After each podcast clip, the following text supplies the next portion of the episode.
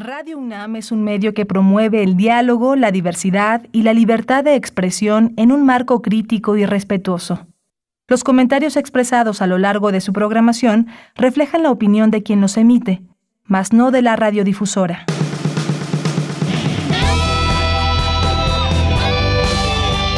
Prisma RU. Relatamos al mundo.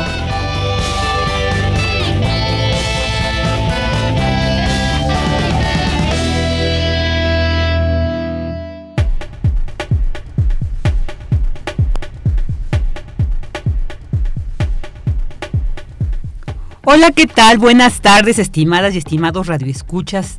Que nos gusta, qué gusto que nos acompañen a través del 96.1 de FM, del 860 de AM y en www.radio.unam.mx. Les saluda Virginia Sánchez y en nombre de Yanira Morán, titular de este espacio y de todo el equipo que hace posible esta transmisión, les damos la más cordial bienvenida a Prisma RU.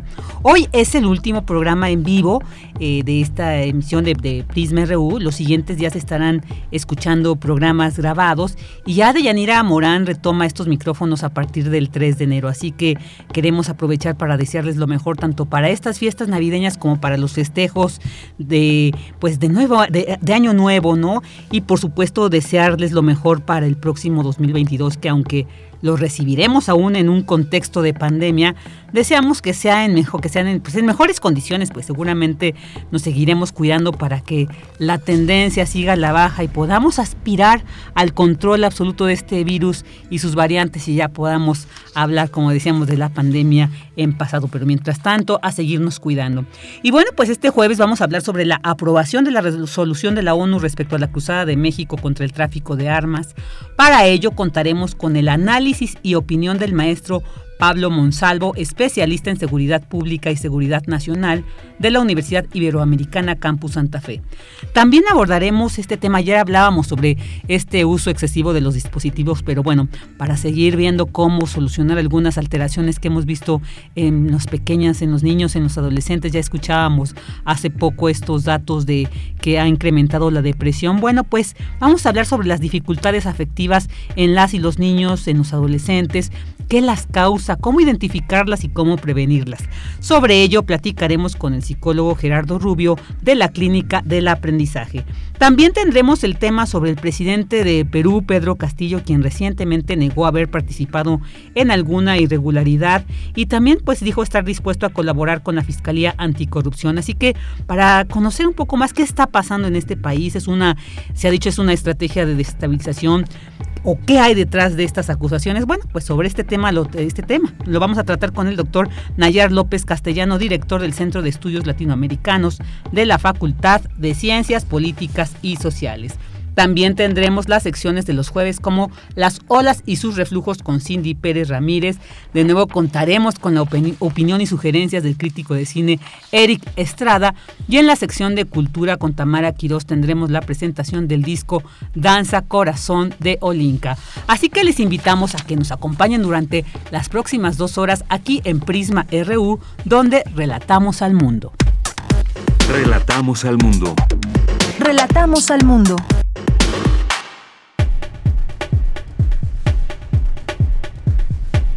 Una de la tarde con seis minutos y vámonos con el resumen informativo en temas universitarios. La Navidad es más que una fecha importante del calendario litúrgico cristiano. Para la académica de la Facultad de Estudios Superiores Acatlán, María del Carmen Eugenia Reyes Ruiz, se trata de una fecha interesante desde el punto de vista histórico y etnográfico. La Escuela Nacional de Enfermería y Obstetricia de la UNAM, de las mejores posicionadas en América Latina, cuenta con dos licenciaturas, 16 especi especializaciones y una maestría. Y el Instituto Politécnico Nacional anunció regreso a clases presenciales a partir del 31 de enero. Su director, Arturo Reyes Sandoval, informó a la comunidad politécnica que después de casi dos años de trabajar a distancia, con todos los aprendizajes adquiridos y la capacidad de resiliencia fortalecida, el instituto podrá asumir nuevos retos. En información nacional, la Ciudad de México terminará el 2021 en semáforo verde por COVID. La primera semana de enero de 2022, se aplicará la vacuna de refuerzo para adultos mayores de las alcaldías Iztapalapa, Gustavo Amadero, Iztacalco, Venustiano Carranza y Benito Juárez. El subsecretario de Gobernación Alejandro Encinas presentó este jueves un informe sobre desaparecidos y derechos humanos. Resaltó que en México existe una crisis forense ya que a la fecha existen 52 mil cuerpos sin identificar en fosas comunes y en los servicios forenses. Ah, basta ver solamente los resultados del censo que hizo el Instituto Nacional de Estadística, Geografía e Informática en 2020, de cómo ubicó 9.400 cuerpos de personas fallecidas en las cámaras frigoríferas o en las planchas de los servicios forenses de los estados. Y en un país donde tenemos una cifra ya que es superior a los 95.000 registros de personas desaparecidas no encontradas, pues necesitamos con toda seguridad encontrar a muchos de ellos en esta lamentable situación y estamos con la autorización del presidente de la República discutiendo, por supuesto, con el Congreso de la Unión, lo haremos con las propios familiares, la creación de un Centro Nacional de Identificación Humana para poder atender el rezago que en esta materia existe, para establecer mecanismos de identificación masiva. Se están haciendo ya los primeros ejercicios. El caso de Coahuila, donde se han exhumado los cuerpos de las dos fosas comunes de los panteones de Torreón, de la fosa común de Saltillo, donde más de mil cuerpos en estos momentos están siendo ya procesados dentro del Centro de Identificación Humana de Saltillo y el presidente Andrés Manuel López Obrador celebró el fallo de la Suprema Corte de Justicia de la Nación que ordenó al INE continuar con el proceso de consulta de revocación de mandato. Planteó que, si los consejeros se niegan, se convoque a una decena de encuestadoras para que hagan la misma pregunta si continúa o no en el cargo. Y en noticias internacionales, el Consejo de Seguridad de la ONU aprobó la resolución presentada por México sobre tráfico de armas. Plantea que las armas pequeñas y ligeras representan amenazas para la seguridad y la paz internacionales. La Administración de Alimentos y Medicamentos de Estados Unidos autorizó este jueves la píldora Merck, lo que proporciona otro medicamento para frenar la ola de infecciones por la variante Omicron. Hoy en la UNAM, ¿qué hacer y a dónde ir? ¿Sabías que nuestro cerebro reconoce cuando es Navidad y actúa de forma distinta? Cultura UNAM te invita a conocer qué pasa con la actividad cerebral ante el famoso espíritu navideño en la nueva entrega de la serie Intersección, titulada ¿Qué pasa con el cerebro en Navidad? Dicho material se encuentra disponible en el canal de YouTube de Cultura UNAM.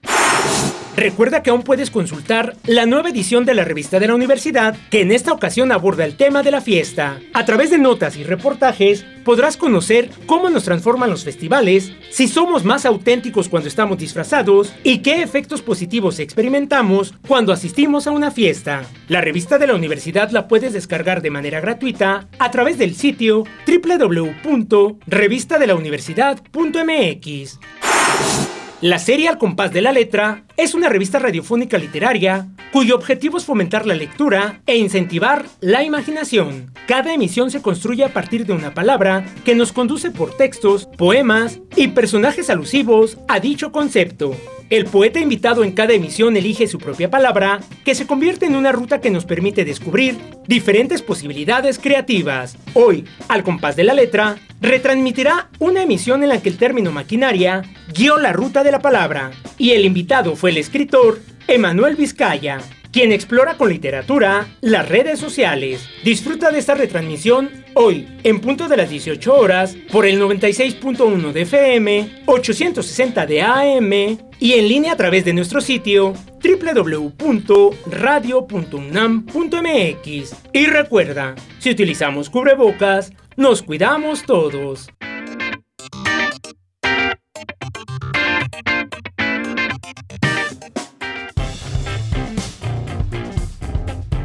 Campus RU.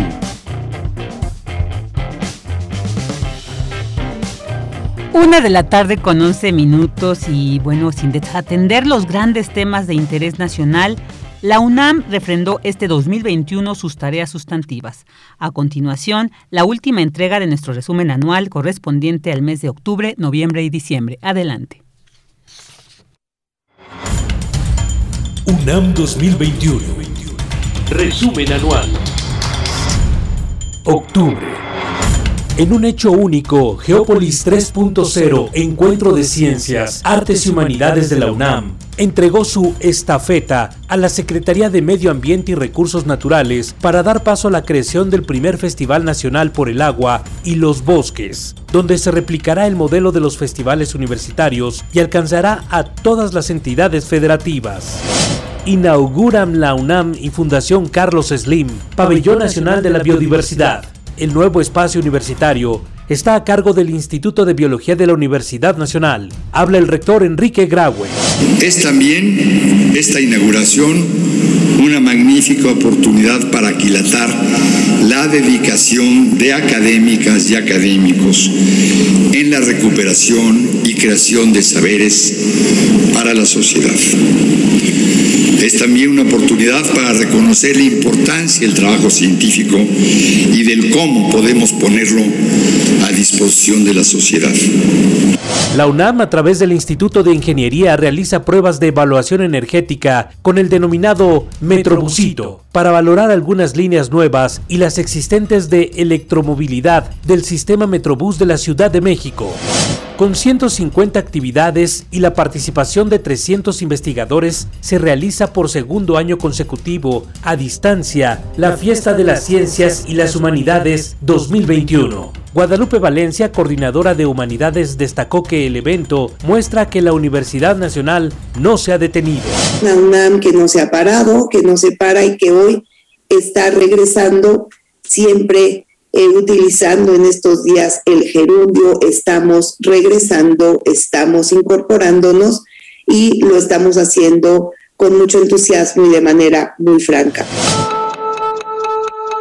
Noviembre. A fin de perpetuar su memoria y atesorar su legado, la UNAM recibió el acervo del ingeniero Eberto Castillo Martínez, Cuauhtémoc Cárdenas Solórzano resalta que los libros, documentos y manuscritos servirán a estudiantes e investigadores para seguir las luchas de orden político. Para seguir trabajando tanto en las luchas de orden político que libró Eberto por nuestra soberanía, por nuestra democracia, como para todas aquellas eh, realizaciones de orden técnico y científico que el propio Eberto eh, llevó a cabo en vida. A distancia, miles de personas disfrutaron del cielo y de las actividades que se realizaron con motivo de la decimotercera edición de la Noche de las Estrellas, Armonía y Revolución la cual celebró el 450 natalicio de Johannes Kepler. Se trata del evento más importante de divulgación de la ciencia de México y Latinoamérica, organizado por diversas instituciones de educación superior y sociedades astronómicas del país. Expertos e investigadores de la UNAM presentan la plataforma EpiPuma, desarrollada en el Laboratorio para la Simulación de Sistemas Complejos Adaptativos. William Lee Alardín, coordinador de la investigación científica, destaca que la nueva herramienta permitirá elaborar modelos de predicción de riesgos epidemiológicos del SARS-CoV-2 para ayudar en la toma de decisiones. Es un logro muy importante la presentación de esta plataforma para estar listos a reaccionar a las emergencias y proponer soluciones razonadas en situaciones que no sean tanto de emergencia, que estén justificadas, bien fundamentadas para servicio de la toma de decisiones en el orden de gobierno y para presentar posibilidades de inversión y de desarrollo que generen también bienestar económico para nuestra población. Diciembre. El Pleno del Consejo Universitario de la UNAM aprobó por unanimidad crear la licenciatura en Matemáticas para el Desarrollo, con lo cual la oferta académica de esta casa de estudios llega a 132 carreras que se impartirá en la Escuela Nacional de Estudios Superiores, Unidad Juriquilla. Presenta la UNAM coordenadas para el debate del desarrollo, con alternativas para enfrentar la crisis por la COVID-19. Habla el investigador Rolando Cordera se ha traducido muy constructivamente en una reflexión, podemos presumir de que ha sido sistemática y racional y al mismo tiempo quiere aterrizar en una visión estratégica entregan el reconocimiento Alfonso García Robles 2021 a siete personalidades e instituciones que realizan labores destacadas de defensa, promoción, protección o garantía de derechos humanos de las personas migrantes en condiciones de vulnerabilidad. La Universidad Nacional se suma a las voces que en el mundo claman por una globalización más humana, subraya Leonardo Lomelí Vanegas, secretario general de la UNAM. UNAM 2021 Resumen anual. Ahí con esto terminamos esta entrega del resumen anual de los pues todos los acontecimientos más relevantes que en nuestra universidad se llevaron a cabo, a cabo, se analizaron, se abordaron y bueno, también agradecer nuevamente a nuestro querido compañero Luis Tula por haber puesto la voz en esta entrega del resumen anual. Ahora vamos a esta nota el Consejo de Seguridad de la ONU aprobó la resolución presentada por México contra el tráfico de armas. Sobre este tema ya tenemos en la línea a mi compañera Dulce García. Hola, ¿qué tal Dulce? Buenas tardes, bienvenida. Claro que sí, Vicky, muy buenas tardes aquí al auditorio. Pues como bien lo mencionas, Vicky, el Consejo de Seguridad de la ONU aprobó la resolución de México contra el tráfico de armas. Desde Nueva York, el ex rector de la UNAM y jefe de la misión de México en las Naciones Unidas, el doctor Juan Ramón de la Fuente explicó que dicha resolución implica ocho puntos fundamentales. Entre estos se encuentran que se refrenda que las armas pequeñas y ligeras plantean amenazas para la paz y la seguridad internacional, condena los flujos de armas que resultan en suministros a agentes no estatales, convoca al pleno cumplimiento de las resoluciones en la materia, reconoce y fomenta actividades conjuntas en las fronteras, contempla la capacitación y formación de profesional, de personal profesional en aduanas y control de fronteras, así como la existencia de mayor intercambio de información sobre traficantes y rutas. Escuchemos al rector.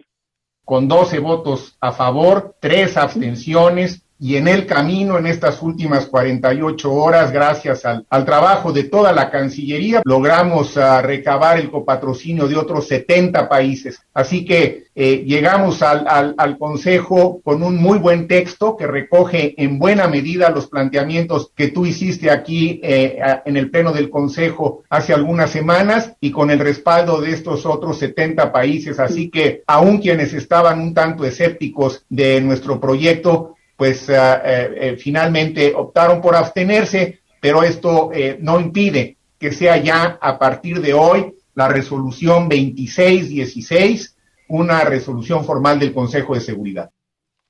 Y bueno, aquí Juan Ramón de la Fuente se refería al canciller Marcelo Ebrard, con quien platicó y quien dijo que la aprobación de esta resolución respalda a México en sus posicionamientos referentes al tráfico de armas. Escuchemos al canciller. Quiere decir que el Consejo de Seguridad, que es la máxima autoridad, bueno, la Asamblea General lo es, pero de manera permanente el Consejo, la máxima autoridad de la Organización de las Naciones Unidas, está tomando una resolución por mayoría de votos que respalda la posición mexicana a fin de que de combatir, reducir o si se puede erradicar el tráfico ilícito de armas, que es lo que más nos preocupa, que es lo que le preocupa a México. Y bueno, el doctor Juan Ramón de la Fuente habló del impacto que podría conllevar la aprobación de esta resolución. Escuchemos nuevamente.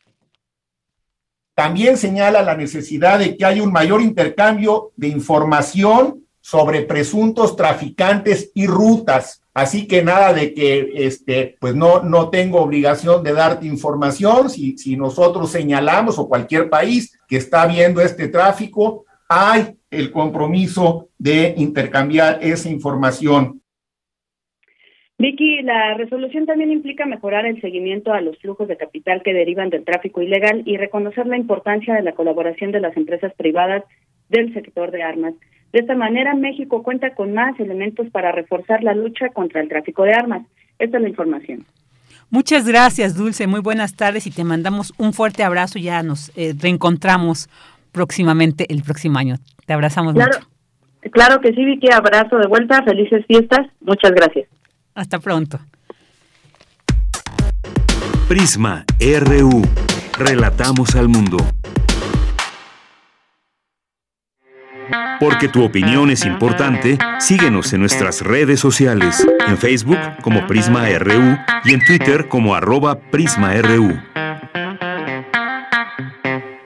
Una de la tarde con 21 minutos y bueno, pues ya tuvimos esta nota como eh, preámbulo para esta entrevista que vamos a llevar a cabo precisamente sobre esta resolución del Consejo de Seguridad de la ONU sobre pues este planteamiento de México contra el tráfico de armas. Y ya tenemos en la línea al maestro Pablo Monsalvo, especialista en seguridad pública y seguridad nacional de la Universidad Iberoamericana Campus Santa Fe. ¿Qué tal, maestro Monsalvo? Muy buenas tardes. Muchas gracias por estar aquí con nosotros en Prisma. Buenas tardes, gracias por la invitación. Al contrario, gracias por aceptar. Maestro, pues vamos a empezar. ¿Qué nos puede decir sobre estos ocho puntos fundamentales? ¿Son suficientes? ¿Sí permitirán dar un primer paso para este control de los flujos de armamento como se han planteado y que pues sí, lamentablemente también tanto han fortalecido estas redes de, crimen y de, violencia en nuestro país? ¿Qué nos puede decir al respecto? Bueno, yo creo que hay dos puntos que hay que enfocar aquí. Uno es lo que está diciendo el licenciado Marcelo Ebrard, que gran culpa es de los medios de comunicación cuando presentan pues, actos de violencia que provocan que los niños se formen pensando en que la vida se puede ganar el éxito siendo violentos con un arma. Por lo tanto, se les forma la necesidad de tener en la vida armas.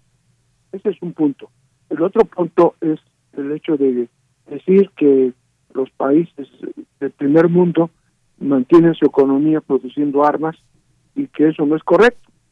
Yo creo que ahí pues es, una opinión, la de Marcelo Ebrard, es adecuada porque yo creo que sí, efectivamente, se ha distorsionado mucho la mentalidad de los niños, no solamente en el manejo de armas, sino en el manejo de las decisiones, decisiones personales, el uso de las drogas, el alcohol, eh, etcétera, y eso, eh, la influencia definitiva es de los de los de las caricaturas, de las películas que se que se promueven para los niños, y efectivamente incluyendo el uso de las armas. Pero el otro punto es que nosotros como país debemos tener también nuestra responsabilidad de cerrar la frontera. No me refiero a cerrarla jurídicamente, sino no permitir el contrabando de armas, porque cuando vienen las armas a México no es por vías legales, sino por formas ilegales, que es el contrabando. Y eso se debe a que las autoridades de migración, las autoridades de las aduanas, permiten bajo, bajo pago eh, pues la trampa de pasar las armas. Entonces ahí poder, decirle al, mundo que no produzca armas, pues es muy difícil que nos hagan caso, porque simplemente el, mundo se sostiene por una ideología humanista eh, ejerciendo la violencia. Entonces un país mientras más poderoso es, pues se fortalece públicamente por los medios de comunicación con el mayor número de armas. Entonces eso va a ser muy difícil poder impactar a la opinión mundial, pero sí podemos nosotros poner el ejemplo eh, poniendo orden en nuestras propias autoridades de tipo hacendario, de tipo migratorio, para evitar que el contrabando de armas se siga haciendo como se ha logrado hasta ahora. Porque efectivamente, no solamente la delincuencia organizada pasa armas, sino que usted puede conseguir, y yo puedo conseguir un arma, pues en los centros comerciales populares, como Tepito aquí en la Ciudad de México, u otros centros comerciales, donde se consiguen armas por un precio normal. El precio de armas de, alta, de alto nivel pues, militar, entonces, ¿cómo pasaron? Pues por contrabando. Entonces yo creo que ahí son dos, tres problemas. Uno, el de los niños, el de la formación de la, de la mente de los niños, que debemos poner más atención en la en la educación de los hijos, que muchas veces a los padres la dejan en función de los del internet y de los celulares, en lugar de estar pendiente de ellos, no porque esté mal el celular ni el internet, sino porque los papás tienen que tener cuidado en la formación de sus hijos. Y segundo, pues sí, tener una, una actitud de no, nosotros como país, no, no, no este, fortalecer nuestra economía produciendo armas. Claro, claro. Lo de ahí, de ahí a, criticar a esos países que, que buscan armas, pues está, está difícil de poder entender. Y tercero, pues tener cuidado con nuestras fronteras para que pongamos más cuidado en eso y no permitir el contrabando de armas. Esos son ya mis puntos de vista. Muy importantes estos, estos tres puntos que usted nos plantea, maestro, y, y voy a eh, tratar, vamos a tratar de abarcar estos tres puntos y vamos a iniciar con este que se plantea de los medios de comunicación. Y yo creo que va todavía más allá, ¿no? Lo que los medios de comunicación a veces también producen son ciertas necesidades, eh, pues mal, mal fundadas, pero, por ejemplo, eso de los juguetes, ¿no? O sea, eh, se, pero yo creo que de repente si uno va, y sobre todo en estas fechas, ¿no? Día de Reyes, ves y es sorprendente la cantidad de armas de, de juego, ahora sí, que, que, que, se vende. Entonces también yo creo que, por un lado, pues sí, los medios de comunicación, pero otro también desde la familia, no fomentarles esto, los videojuegos. Ayer teníamos una entrevista sobre esto, los videojuegos, y entonces ahí también se está fomentando pues una normalización del uso de las armas. De la violencia en sí, claro. Y, y bueno, eh, preguntarle también sobre este cierre de fronteras, por ejemplo. Es, es difícil hablar, o sea, es obvio que ahí es donde existe el filtro que podría permitirnos el que no accedan, ¿no? Eh, y creo que esta, este planteamiento del gobierno mexicano es más allá de desde la producción, que no se produzcan tantas armas, que se eh, legisle o que se controle la venta de las mismas. Pero bueno, es cierto que en estos filtros, en estas fronteras, con estas, con las aduanas, pues ahí es donde se, se da mucho esta, donde se introducen estas armas de manera ilegal. Pero ¿cómo se estaría planteando? Porque y por ahí quisiera preguntarles estos puntos, estos ocho puntos que, que, desde la Secretaría de Relaciones Exteriores se, se, presentan, ¿están planteando también la propuesta de cómo abordar cada uno de estos puntos o ya sería como una cuestión ahora de desarrollar y de estar planteando una estrategia? No, hay que plantearlo aquí en México, porque la postura mexicana a nivel del mundial, el Consejo de Seguridad, eh, pues es, es un planteamiento de carácter internacional, que los países no produzcan, no, no manejen su economía fundada en armas y por otro lado que no permitan la exportación. Y eso es un planteamiento de tipo ideológico a nivel mundial, pero pues es un planteamiento demasiado, demasiado ideológico, pero ya prácticamente eso no funciona. Lo que funciona es que nuestros niños sean bien formados y segundo que nuestras fronteras dejen de tener corrupción, porque eso es, es producto de la corrupción, dejar pasar no solamente armas, zapatos, coches, camisetas, etcétera, dando mordidas. Y eso pues no, no, no, hay que permitirlo, porque hay leyes que marcan en qué condiciones se puede introducir un artículo del extranjero. Y si, si, se introduce es con permiso. En el caso de las armas, es un permiso especial que, que determinan las leyes penales, de no poder pasar cierto tipo de armas, no solamente pasarlas, sino no se pueden portar a menos que sea una autoridad policíaca, para lo cual se requiere un permiso muy, muy especial. Entonces eso hay que regularlo bien y, y, la autoridad que violente ese principio, pues ponerlo en, orden. ¿Cómo? Pues con las sanciones que prevé la ley, que están previstas, pero que no se cumplen. Claro, claro. Y entonces, bueno, si se tiene que plantear la estrategia, entonces estaríamos diciendo que esta resolución pues es un primer paso, pero todavía existe por delante todo un reto y ahí también pues quisiera preguntarle, ay, pues es, es un poco difícil tener este control, pero pues de su experiencia y conocimiento, maestro, ¿es factible? ¿Es factible realmente crear toda una estrategia? Le voy a dar mi punto de vista, que yo enseño.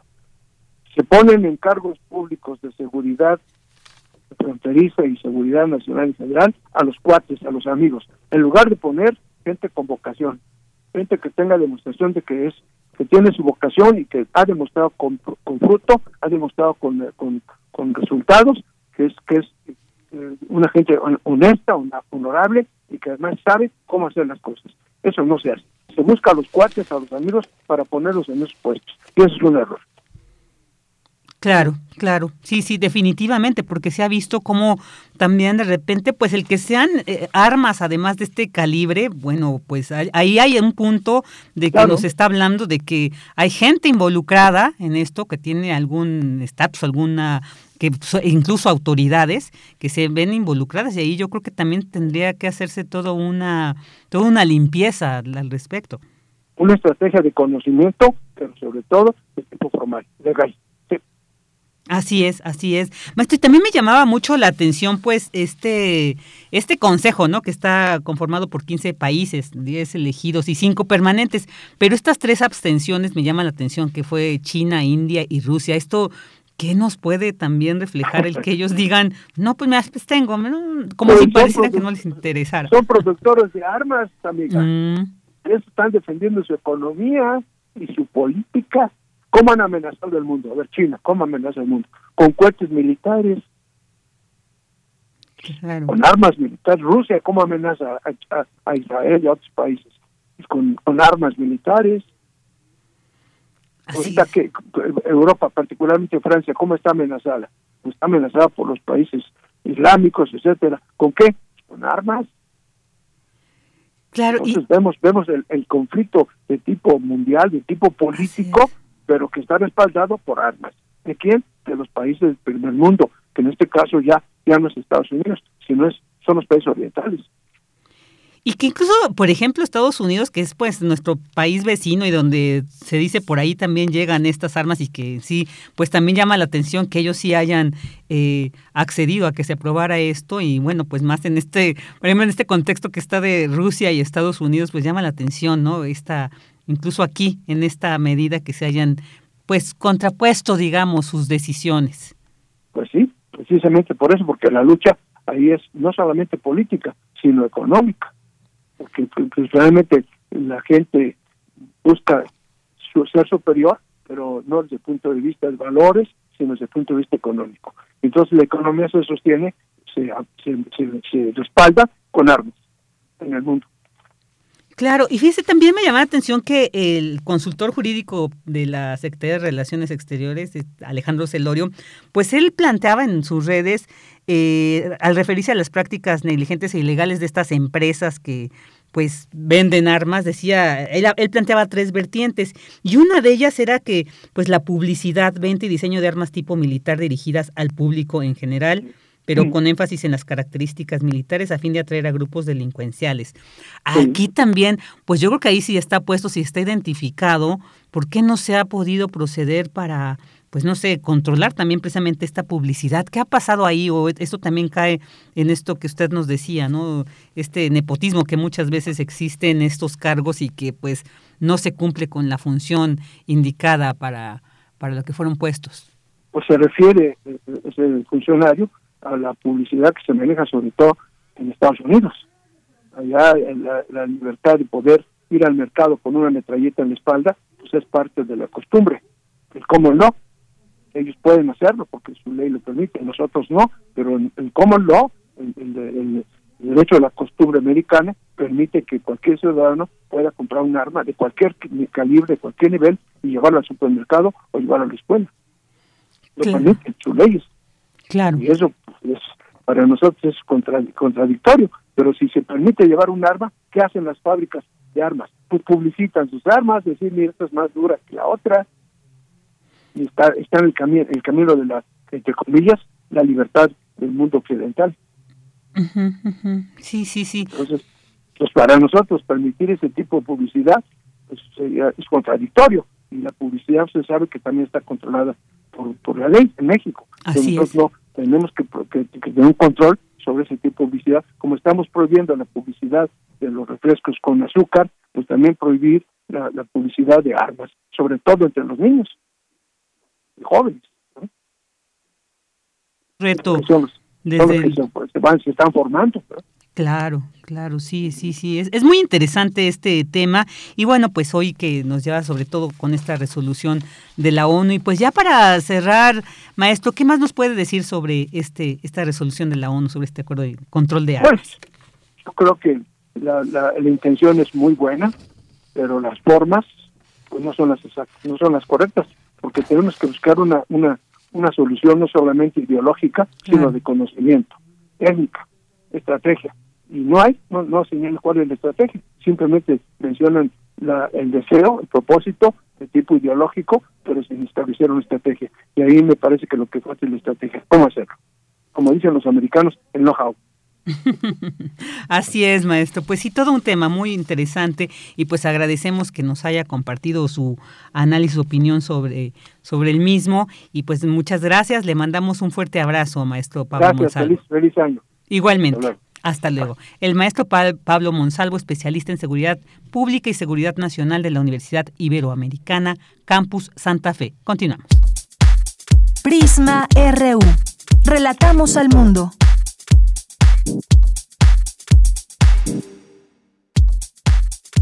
Tu opinión es muy importante. Escríbenos al correo electrónico prisma.radiounam@gmail.com. Una de la tarde con 36 minutos y bueno, como les comentaba, el día de ayer llevamos este tema de los videojuegos, de las tablets, los celulares que tanto pues han trastocado, eh, digamos, la, la, pues sí, la integridad de nuestras pequeñas, de nuestros pequeños, de los adolescentes, porque pues ha, les ha generado muchos trastornos, muchas afectaciones y bueno, incluso para prevenirles hay que tener. Pero bueno, ahora vamos a hablar sobre otro tema, pero también relacionado con nuestras pequeñas, nuestros pequeños y los adolescentes. ¿Cómo tratar estas dificultades afectivas, no? Esto que ellos manifiestan, cómo, qué las causa, cómo, cómo podemos identificar que están padeciendo alguna de ellas, pero además lo más importante es cómo prevenirlas. Para platicar sobre este tema ya tenemos en la línea al psicólogo Gerardo Rubio, miembro también de la Clínica del Aprendizaje. ¿Qué tal, Gerardo? Muy buenas tardes. Muchas gracias por haber aceptado esta entrevista para nosotros aquí en Prisma RU. Hola, hola Vicky, ¿qué tal? Muchas gracias por invitarnos al programa y saludos a tu audiencia aquí en Prisma RU. Muchas gracias, gracias a ti por aceptar. Y bueno, vamos a empezar. ¿Cómo, qué podríamos, cómo podríamos identificar qué es una dificultad afectiva? ¿Cómo conceptuarla? ¿Cómo, cómo saber para ir adentrando en este tema? Ajá. Este, bueno, primero ubicar, ¿no? Que el tema de las emociones es un tema pues que nos atraviesa a todos o que todos vivimos, ¿no? Estamos acostumbrados a pensar en nosotros como personas, eh, pues más moviéndonos en el mundo, ¿no? Este, realizando actividades que nos convengan, que necesitamos resolver, y esto comúnmente lo hacemos a través del mecanismo de la razón, ¿no? vamos a la escuela para formar habilidades, sobre todo de tipo cognitivo, eh, pero, digamos, aprender a resolver problemas eh, o los problemas que enfrentamos en la vida cotidiana no solamente son de orden cognitivo, ¿no? También diariamente vivimos emociones, ¿no?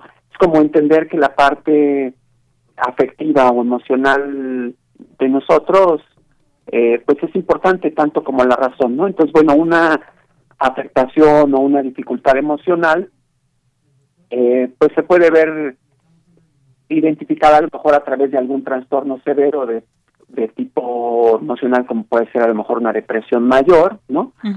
eh, y bueno, entender que no todas las, digamos que, que este tema de las emociones tiene sus variantes o sus graduaciones, ¿no? O sea, podemos estar deprimidos, pero bueno, no necesariamente estamos deprimidos en un nivel en el que necesitamos una visita psiquiátrica, ¿no? Claro. Todos estamos enojados, contentos, aburridos, felices, ¿no? Entonces, digamos, podríamos hablar de una afectación emocional cuando es que nuestras emociones nos están impidiendo realizar cosas que comúnmente realizamos o nos están, pues de alguna forma, dejando sin la posibilidad de sentirnos a gusto con lo que hacemos, ¿no? Claro. Puede ser, por ejemplo, ya una depresión que nos tira o que nos tiene en cama nada más, o simplemente que estamos tristes todo el día y que tampoco nos podemos concentrar, eh, por ejemplo, en las actividades escolares o en el trabajo, o que tenemos alguna preocupación, ¿no? En el trabajo o en la casa y que eso no nos deja realizar bien nuestras actividades laborales o escolares, ¿no? Ahí estaríamos hablando entonces de una afectación emocional, Vicky. Claro, claro. Hoy, hoy sobre todo, pues en estos tiempos pandémicos donde pues eh, se tuvo que eh, eh, se tuvo que estar en vivir en confinamiento y yo creo que para las niñas, los niños los adolescentes fue un periodo muy difícil, ¿no? Porque bueno, ya una uno como adulto tiene como más herramientas, a lo mejor y bueno, y, ni siquiera, ¿no? No podemos decir absolutamente eso. Pero, ¿cómo, ¿cómo, por ejemplo, desde tu experiencia se ha manifestado esto, esta falta, lo que más apelábamos con estas clases a distancia era la falta de socialización, que es tan importante en esta etapa, ¿no? En esta etapa de, los seres humanos. Entonces, ¿qué afectaciones, qué afectaciones emocionales ustedes, eh, como en, la clínica del aprendizaje, que han tratado casos, eh, no precisamente en este contexto de pandemia, desde mucho antes, pero seguramente en, estos tiempos, ¿cuáles son las emociones, eh, las afectaciones emocionales que más se han manifestado en las niñas, niños y adolescentes? Sí, sí, sí, eso, sí, digamos una dificultad emocional sería pues e, esta dificultad para realizar nuestras cosas cotidianas en los ámbitos en los que estemos, la familia, etcétera, eh, pues cómo las podemos identificar o cuáles son las que se detonaron ahora con la pandemia, ¿verdad? No, pues sí ha sido ha sido difícil para todos, ¿no? Entender que la pandemia nos puso en una situación excepcional a todos, ¿no? Una situación que no se había dado en esta dimensión global, ¿no? Si habíamos tenido pestes, ¿no? Ya muy famosas allá en 1200, 1400, que se daban en una región de Europa o en toda Europa, pero en todo el mundo eso no había pasado antes, ¿no? Entonces, este, pues sí estábamos ante una situación global, ¿no? Que ocurre por primera vez, y digamos, ya los datos estadísticos pues nos dicen que hubo depresión, ansiedad, estrés, y ya digamos en nuestra práctica cotidiana también ubicamos que todo esto estuvo impactando en las dificultades eh, que los chicos tenían en la escuela, ¿no? Todos vimos que nuestros niños estaban al principio muy contentos, ¿no? Después vimos que nadie le agarraba la onda a las computadoras, empezando por los maestros, los especialistas y también nuestros hijos, ¿no? Y este, hasta que finalmente todos fuimos agarrando eh, una cierta práctica en los dispositivos y finalmente quedamos agotados, ¿no? Ya los niños estaban cansados y no querían ir más a clases virtuales, ¿no?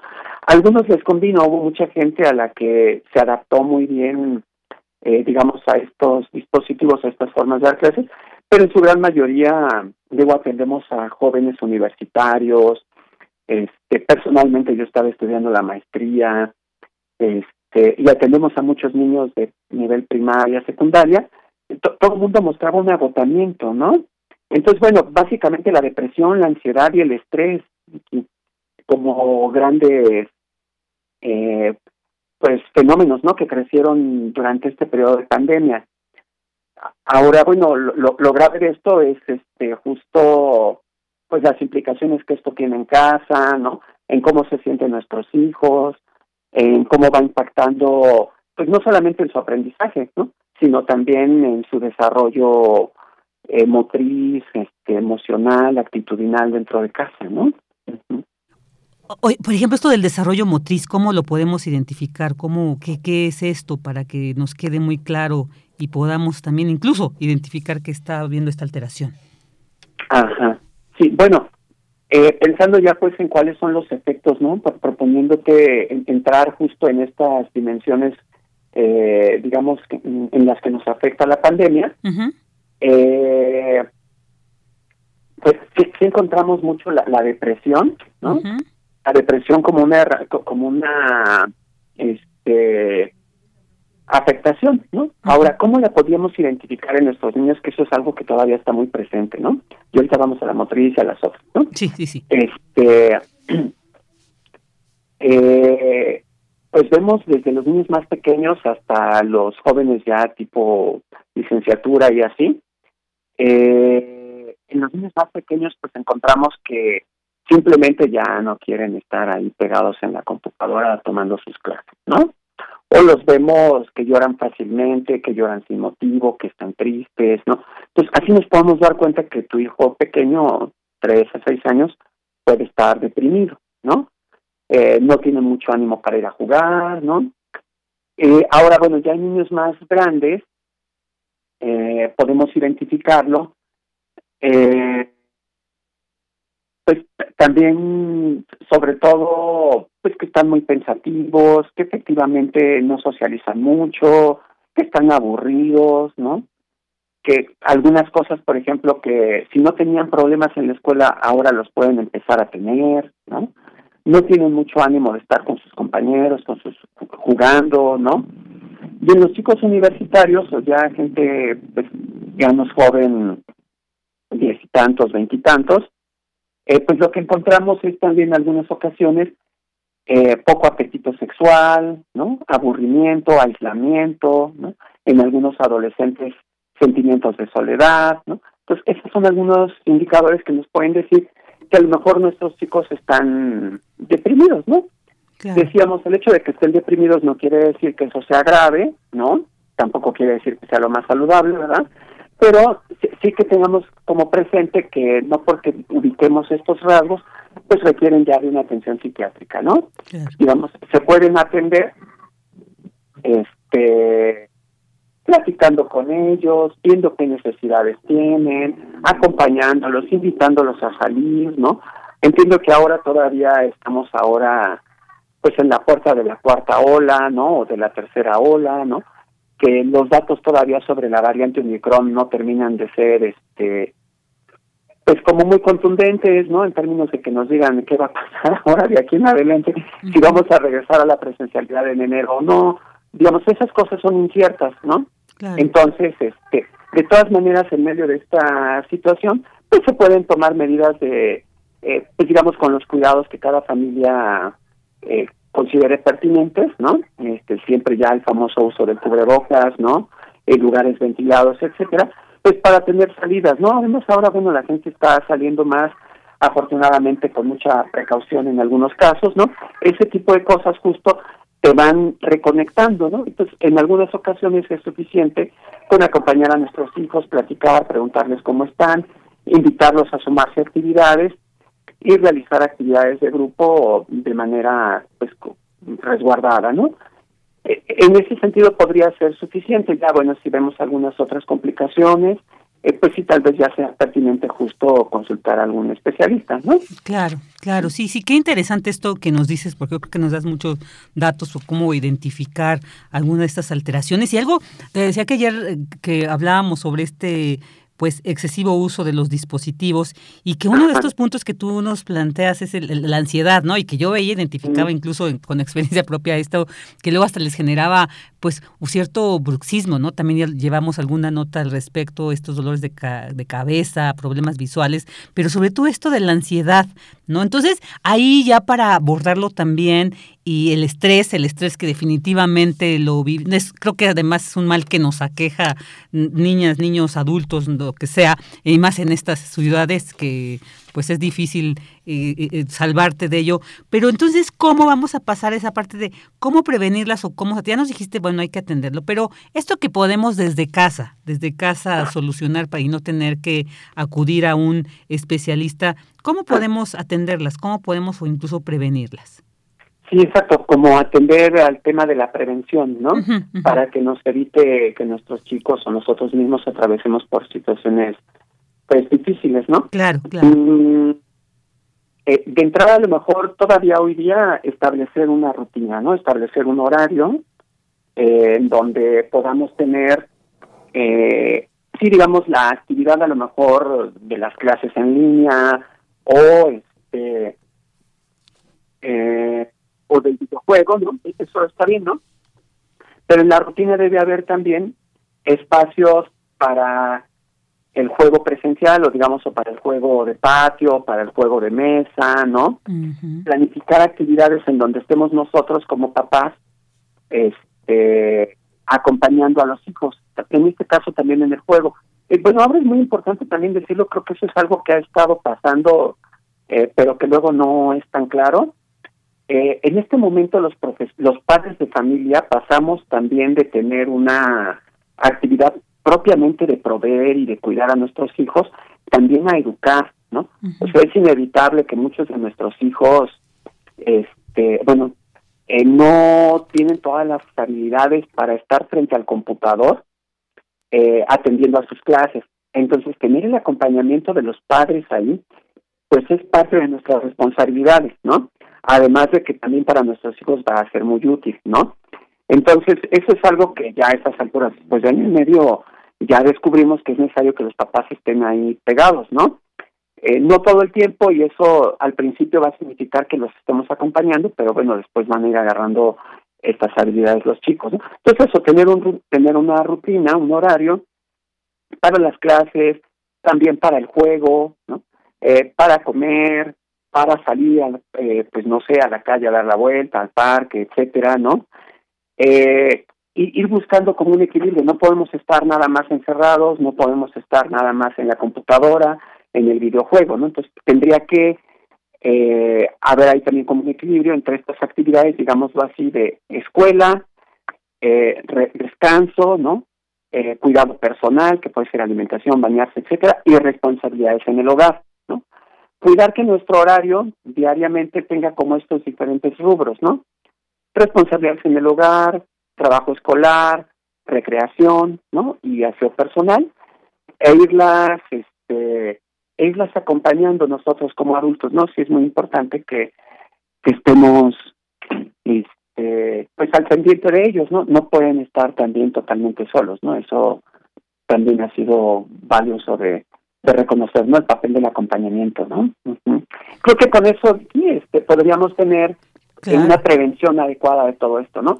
Pareciera fácil, Gerardo, pero creo que también es todo un reto para nosotros una, generarnos una disciplina, ¿no? Todos estos hábitos, transformar nuestros hábitos, porque además es cierto, con la pandemia como que se trastocaba esa línea de entre lo privado, lo público, o sea, todo lo que teníamos que hacer afuera lo tuvimos que transportar a nuestro hogar y como que ahí incluso también se diluyó este, estos espacios donde pues ya delimitados, ¿no? De los horarios, los tiempos, ya esto se trastocó y pues que como tú nos lo has eh, eh, mencionado, pues esto tiene sus implicaciones. Eso es, es un reto para nosotros también como adultos el, el disciplinarnos, el establecer también estos horarios, porque pues finalmente también somos ejemplo, ejemplo y somos los, las direcciones, la, guía para nuestras hijos, e, hijas e hijos. Oye Gerardo, bueno, pues ya para ir concluyendo también la clínica del aprendizaje tiene una labor muy importante, entonces me gustaría que nos compartieras. Eh, quiénes la conforman, cuáles son los objetivos, qué se hace aquí para conocer más sobre la clínica del aprendizaje y que nos digas quienes les interese pues acercarse a ustedes, uh, cómo lo pueden hacer, por qué medios. Ok, ok. Sí, bueno, pueden de entrada visitar nuestras redes sociales, ¿no? En la sitio web tenemos un sitio compartido con otros proyectos cooperativos, ¿no? Sea raicescooperativas.com. Ahí hay varias, es un sitio compartido, decíamos, hay varias otras cooperativas, fotosíntesis, medios comunes, y entre ellos estamos ahí nosotros, Clínica del Aprendizaje, y ya bueno, directamente también en el Facebook, ¿no? En nuestro Facebook es Servicios Psicológicos Clínica del Aprendizaje. Muy bien. En Facebook. Ah, bueno, es raicescooperativas.com, ¿no? Ese es el sitio web, ¿no? Raicescooperativas.com, ok. .com y Servicios Psicológicos Clínica del Aprendizaje en Facebook. Ahora, bueno, ¿qué somos? Pues somos un espacio en el que promovemos entre niños, jóvenes y adultos prácticas de bienestar emocional, desarrollo humano y buen vivir, ¿no? a través de la terapia, el juego y el aprendizaje, y acompañamos y estimulamos este, a las personas que vienen a partir de pues, resignificar su vida, expandir sus competencias y sus capacidades, ¿no? Eso es un poco como el, el modelo, ¿no? De, de trabajo. Y pues somos un equipo multidisciplinario, psicólogos, sociólogos, educadores y artistas. Y bueno, trabajamos en el ámbito, pues sí atendemos necesidades emocionales, afectivas y escolares, entre niños, adolescentes y adultos y personas mayores, ¿no? Y bueno, también hacemos consultoría, ¿no? Consultoría y acompañamiento de procesos en colectivos, organizaciones sociales y empresas, sobre todo en los temas educativos, organizacionales, de proyectos de salud y de economía solidaria, ¿no? Okay. Es un poco el, trabajo que hacemos, ¿no? Sobre todo de psicoterapia, ¿no? De, y, y de asesoría y consultoría. Claro, todo un equipo multidisciplinario, qué interesante esto, ¿no? Sí.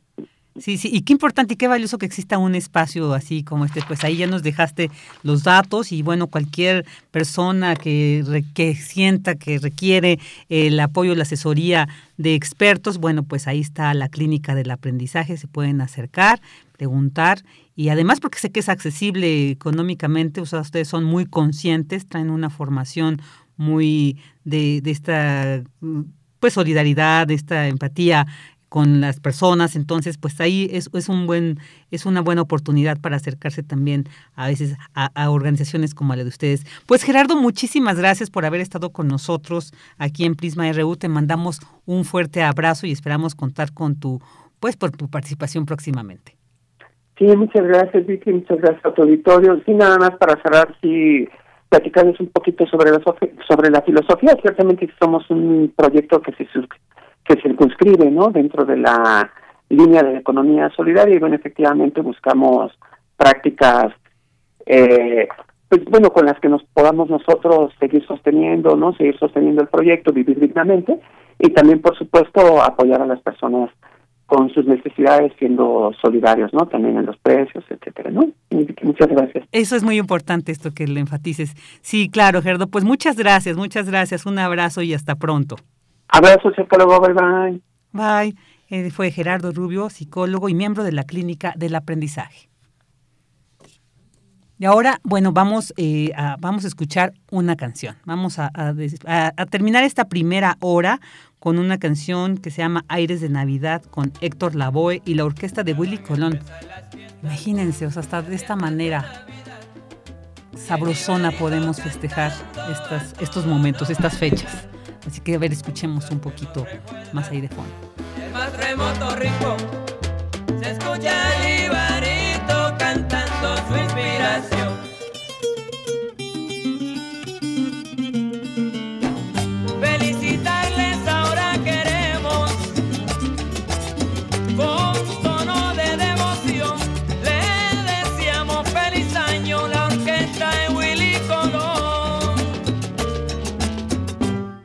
acerca la Navidad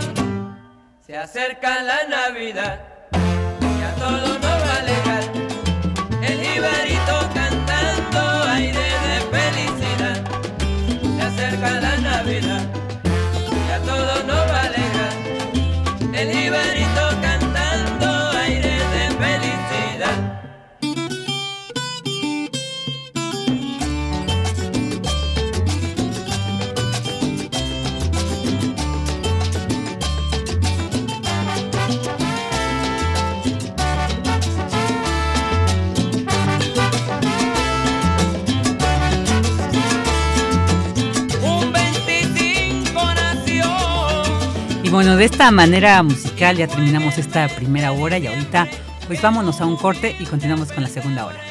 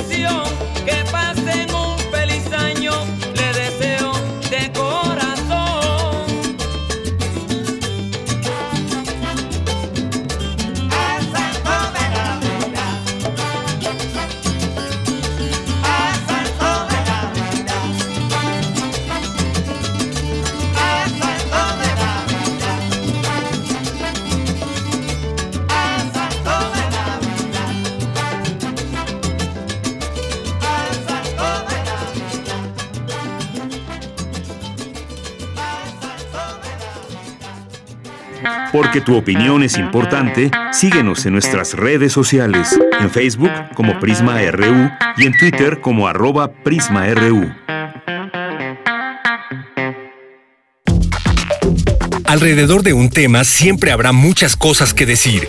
Quizá haya tantos puntos de vista como personas en el mundo. Únete a la revista de la universidad donde convergen las ideas. Jueves a las 16 horas, después del corte informativo.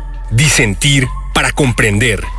Radio UNAM, Experiencia Sonora. Hace tiempo que la sala Nezahualcóyotl se siente vacía. Pero este parece un buen momento para recuperar terreno y regresar a los espacios que nos esperaban con los brazos abiertos. La Orquesta Filarmónica de la UNAM vuelve a recibir a su público en la sala Nezahualcóyotl. Consulta el protocolo COVID para asistir a los conciertos en música.unam.mx diagonal protocolo-COVID o escúchalos a través de Radio UNAM todos los domingos a las 12 horas. Es bueno estar de vuelta. Radio UNAM, Experiencia Sonora.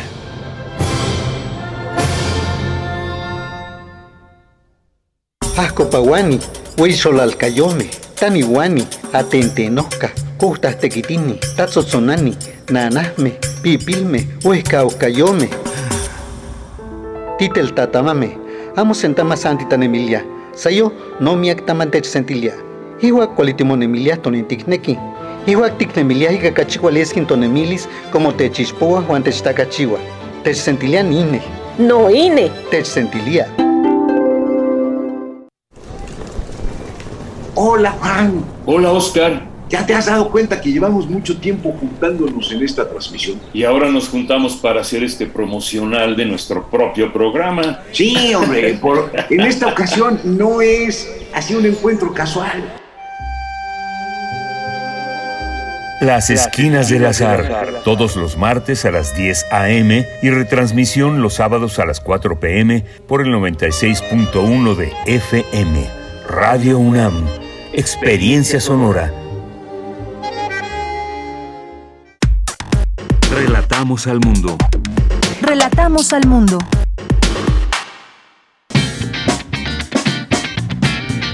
Mañana en la UNAM, ¿qué hacer y a dónde ir?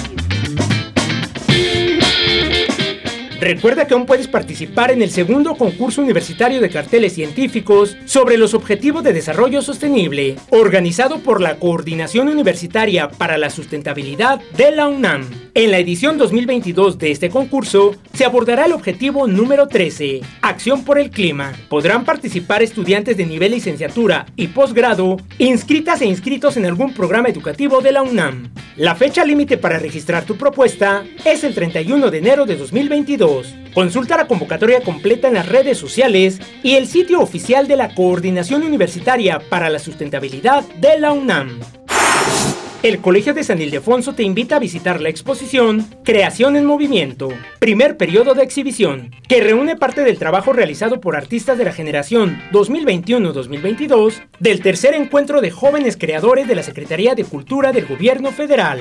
Podrás disfrutar del arte en diferentes disciplinas como artes aplicadas, arquitectura, artes y tradiciones populares, entre otras. La exposición Creación en Movimiento, primer periodo de exhibición, se presenta del 17 de diciembre de 2021 al 30 de enero de 2022 en el Colegio de San Ildefonso. La entrada es libre y el aforo limitado. Durante tu visita deberás seguir con el protocolo de seguridad sanitaria establecido por el personal del museo. La serie La Ciencia que Somos es una coproducción de Radio UNAM con las Direcciones Generales de Divulgación de la Ciencia y de las Humanidades de nuestra máxima casa de estudios. Esta revista semanal cuenta con entrevistas, mesas redondas, cápsulas y enlaces en vivo en México e Iberoamérica, con el testimonio y análisis de los personajes que hacen la ciencia y la tecnología de la región. Mañana viernes 24 de diciembre, La Ciencia que Somos nos presenta un recuento con los mejores segmentos del 2021, como la entrevista con la familia del doctor Rafael Navarro sobre su trabajo, gracias al cual la NASA bautizará con su nombre a una montaña en Marte. En la mesa del día se abordarán las secuelas de la COVID-19. En la sección del portal Ciencia UNAM se presentará la nota sobre las fiestas patronales en México vistas desde la antropología. Además, se tendrá la entrevista con la maestra Cintia Menéndez de la Guamistapalapa, quien hablará sobre el alto porcentaje de desperdicio de alimentos producidos que nunca llegan al consumo humano y dará algunas recomendaciones para evitar este desperdicio en casa. La serie La Ciencia que Somos se transmite todos los viernes a las 10 horas a través de la señal de Radio UNAM. 96.1 de FM, 860 de AM y en línea www.radio.unam.mx. Disfruta de nuestra programación sonora y recuerda que no debemos bajar la guardia frente a la COVID-19. En estas fiestas decembrinas continuemos con las medidas sanitarias como el uso de cubrebocas y gel antibacterial, así como respetar la sana distancia. Para Prisma RU, Daniel Olivares Aranda.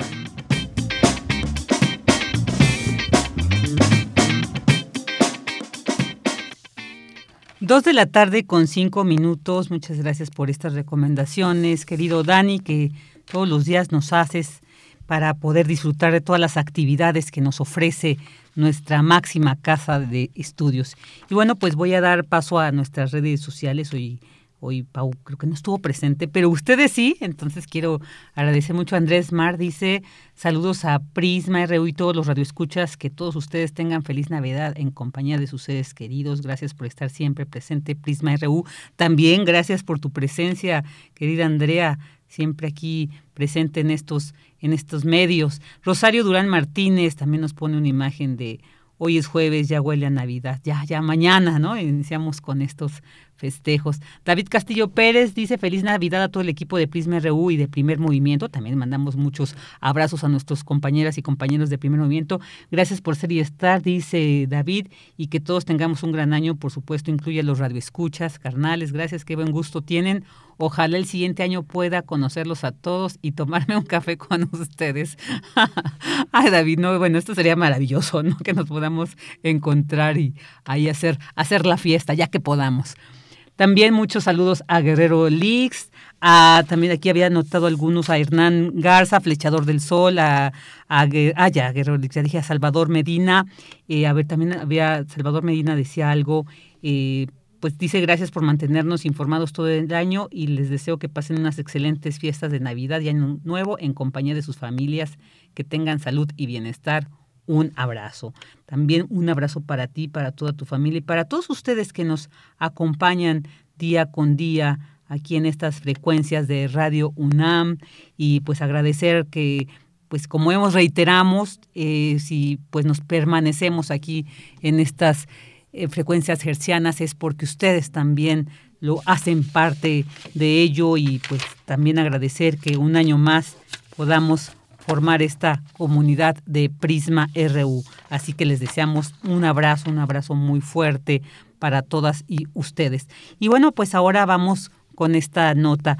Señala experta que la Navidad es una celebración que hermana la información con mi compañera Dulce García. Adelante, Dulce. Vicky, muy buenas tardes a ti al auditorio de Prisma RU. La Navidad es más que una fecha importante del calendario litúrgico cristiano. Se trata de una celebración mundial en la cual participan inclusive quienes no profesan esa religión o ninguna otra, pero que desean realizar una festividad de tipo social o familiar. Independientemente de lo que creamos, es un tiempo de celebración y nos recuerda que sin importar en cuál momento de la historia nos tocó vivir, somos seres humanos. En esta fecha, la humanidad se manifiesta de manera atractiva e interesante. Este 2021 habrá que ver si hay oportunidad de reunirnos con nuestros seres queridos luego de que la pandemia no nos lo permitió en el 2020. Así lo dijo la académica de la Facultad de Estudios Superiores Acatlán, la doctora María del Carmen Eugenia Reyes Ruiz, quien añadió que la Navidad se trata de una fecha interesante desde el punto de vista histórico y etnográfico porque refleja muchas costumbres y tradiciones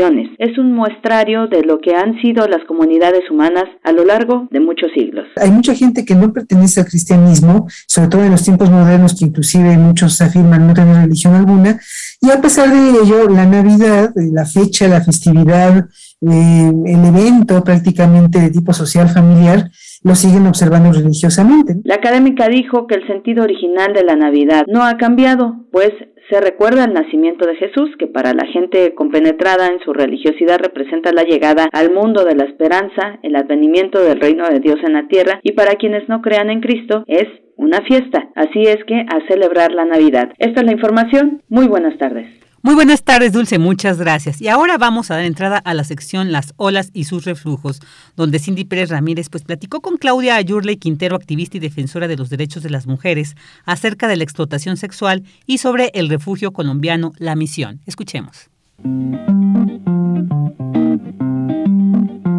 Las olas, y sus reflujos. Y sus reflujos.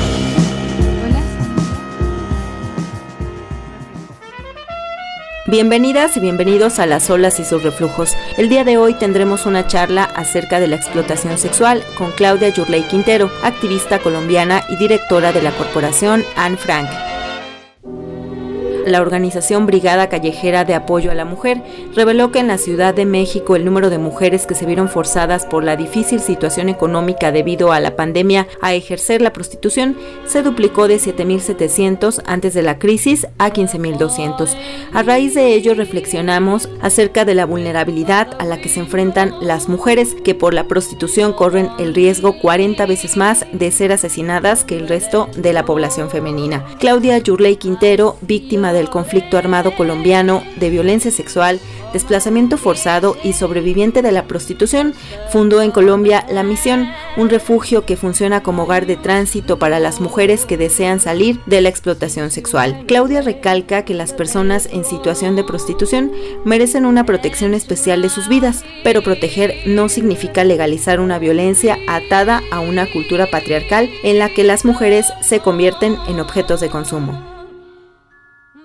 Hola, ¿cómo estás? Bien, ¿y tú cómo te encuentras? Bien, muchas gracias, Cindy. Claudia, creaste un escenario seguro para las mujeres dentro de la, de la misión, pero ¿cuál crees que sería eh, pues el escenario ideal? Yo tuve que vivir en, en, casas de refugios, por eso quise y hago refugios, busco formas de habitabilidad para las mujeres y es generar esos espacios donde una mujer pueda que cuando sale la prostitución, descansar, dormir, recuperarse, aprender, encontrarse, llorar.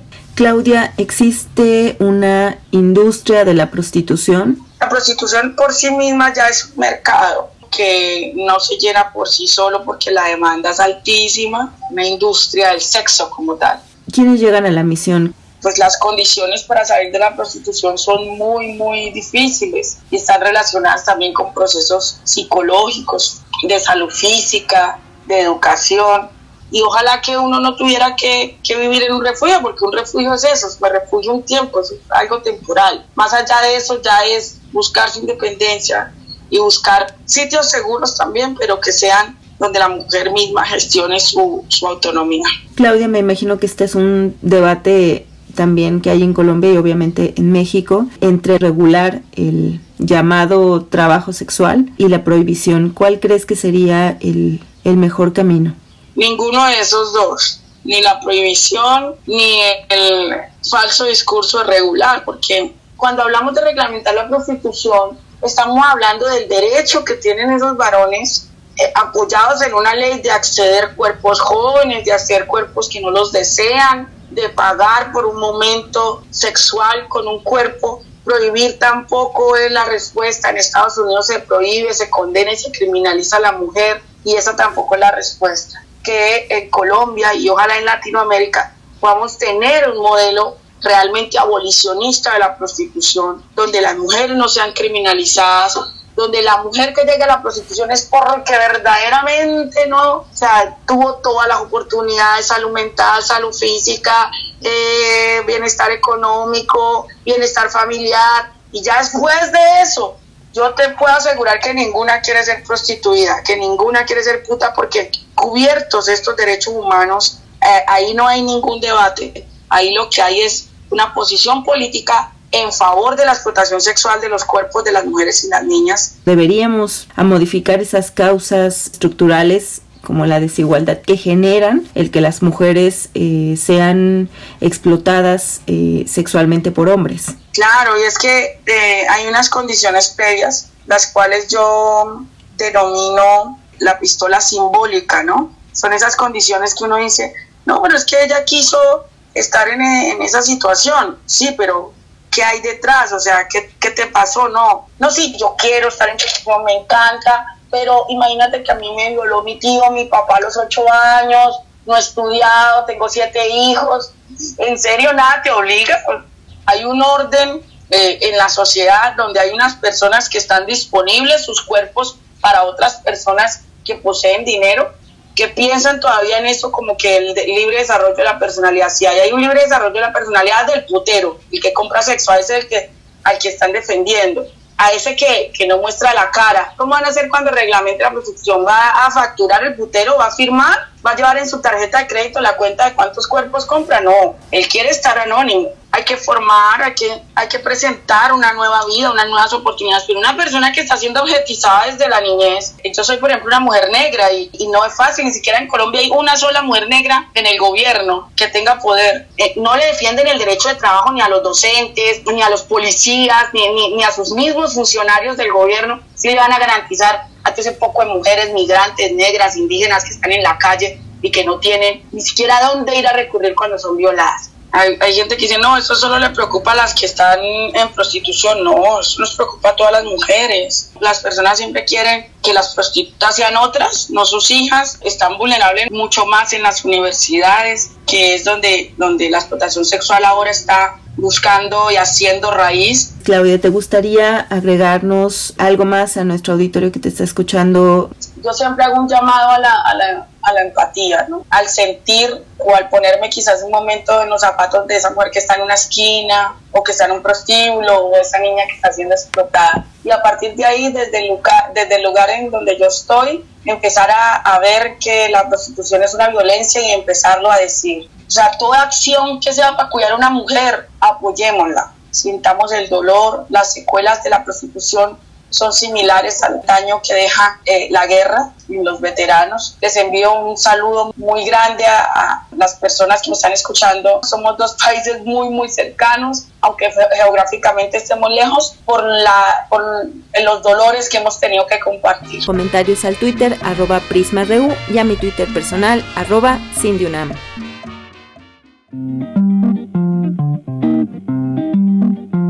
Las olas, Las olas y sus reflujos. Y sus reflujos.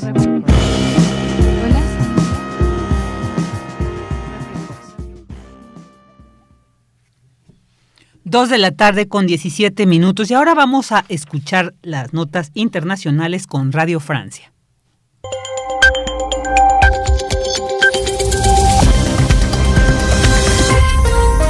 Bienvenidos al flash informativo de Radio Francia Internacional, una mirada rápida a las noticias de América Latina y el mundo. Hoy es jueves 23 de diciembre. En los controles técnicos nos acompaña Estefan de Fosé. Vamos ya con lo más importante de la jornada.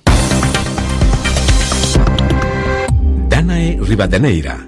El presidente Vladimir Putin compareció ante medios nacionales e internacionales para responder sobre la crisis político-militar con Ucrania y que amenaza el equilibrio de seguridad en Europa. En las primeras declaraciones de su conferencia anual, Putin calificó de positiva la reacción de Estados Unidos respecto a iniciar conversaciones en Ginebra en base a las propuestas rusas sobre Ucrania. Escuchemos. Хотел бы подчеркнуть, что в целом мы видим пока положительную реакцию. Quiero remarcar que por ahora nosotros vemos reacciones positivas desde el lado occidental. Nuestros socios americanos dicen que están listos para mantener esta discusión a principios del año entrante en Ginebra. Representantes de ambos lados ya han sido delegados y yo espero que la situación sobre Ucrania pueda avanzar de esta forma. Этой дискуссии, этих переговоров в самом начале года в Женеве. La variante Omicron del coronavirus altamente contagiosa se extiende a gran velocidad en Europa, con récords en Reino Unido y España. Ante ello, diferentes países del bloque toman medidas para frenar su expansión. Las mascarillas en exteriores e interiores están de regreso en Grecia y España y en Cataluña regresa el toque de queda de 1 a 6 de la mañana. La compañía aérea Lufthansa acaba de anular sus vuelos intercontinentales debido a la cantidad de pilotos enfermos. En sus tradicionales votos navideños, el Papa Francisco llamó a la curia romana a dar pruebas de humildad y sobriedad y a huir de la mundanalidad y el orgullo.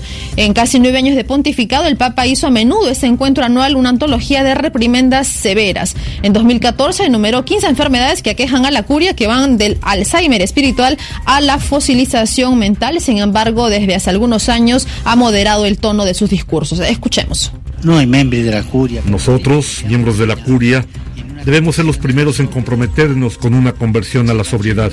Si el Evangelio anuncia la justicia, nosotros debemos vivir con transparencia, sin favoritismos y sin amiguismos. Recordate. Nuevo revés a las libertades en Hong Kong. La universidad más antigua de este territorio semiautónomo chino retiró en la noche del miércoles una estatua en memoria de las víctimas de la plaza de Tiananmen en Pekín. Militantes pro democracia califican el hecho como un acto despreciable. Y Venezuela podría estar cerca de dejar la hiperinflación. En los últimos cuatro años, los venezolanos han mantenido unos precios que hacen posible este cambio. Relatamos al mundo. Relatamos al mundo. Porque tu opinión es importante, síguenos en nuestras redes sociales, en Facebook como Prisma RU y en Twitter como arroba PrismaRU. Dos de la tarde con 21 minutos y ahora vamos a entrar con este tema, eh, el presidente de Perú, Pedro Castillo, pues a quien se le ha señalado de que participó en algunos actos irregulares, él dijo, lo niega y aseguró que como muestra de su total disposición, pues para colaborar con la Fiscalía Anticorrupción, ahí está, que puede, eh, pues que hay una señal de transparencia, solicitó de manera voluntaria el levantamiento de su secreto bancario, tributario y de comunicaciones una medida que definitivamente no tiene precedentes. Bueno, ¿qué está pasando en Perú? Para hablar sobre este tema ya tenemos en la línea al doctor Nayar López Castellano, director del Centro de Estudios Latinoamericanos de la Facultad de Ciencias Políticas y Sociales. ¿Qué tal, doctor Nayar López? Muy buenas tardes. Muchas gracias por estar aquí con nosotros en Prisma RU. ¿Qué tal? Muy buenas tardes. ¿Nos podría decir qué está pasando en Perú con esta situación del presidente? ¿Qué hay detrás? Se dice hay una estrategia de desestabilización. ¿Qué nos puede decir usted, doctor? Sí, eh, bueno, desde un principio eh, el escenario electoral, el, escenario postelectoral que eh, marcó la llegada de Pedro Castillo a la presidencia del Perú, obviamente nos plantea de, inicio, digamos, una animadversión política, una por parte de la derecha peruana, sobre todo por el fujimorismo, que eh, había pintado el escenario de que no iba a dejar gobernar a, Pedro Castillo. Y el propio proceso tan largo para darle el reconocimiento eh, del triunfo eh, indicó la pauta de lo que estamos viviendo y viendo hoy en día.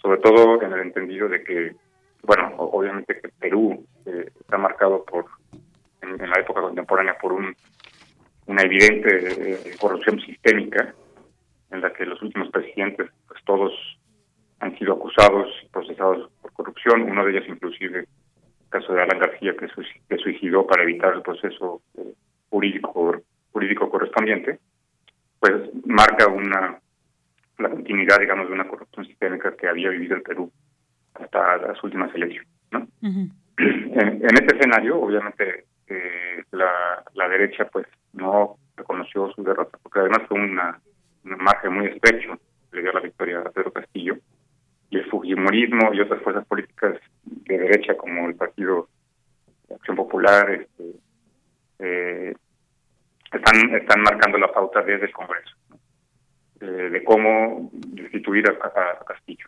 Inclusive lo han dicho abiertamente, Castillo no va a terminar su, su mandato.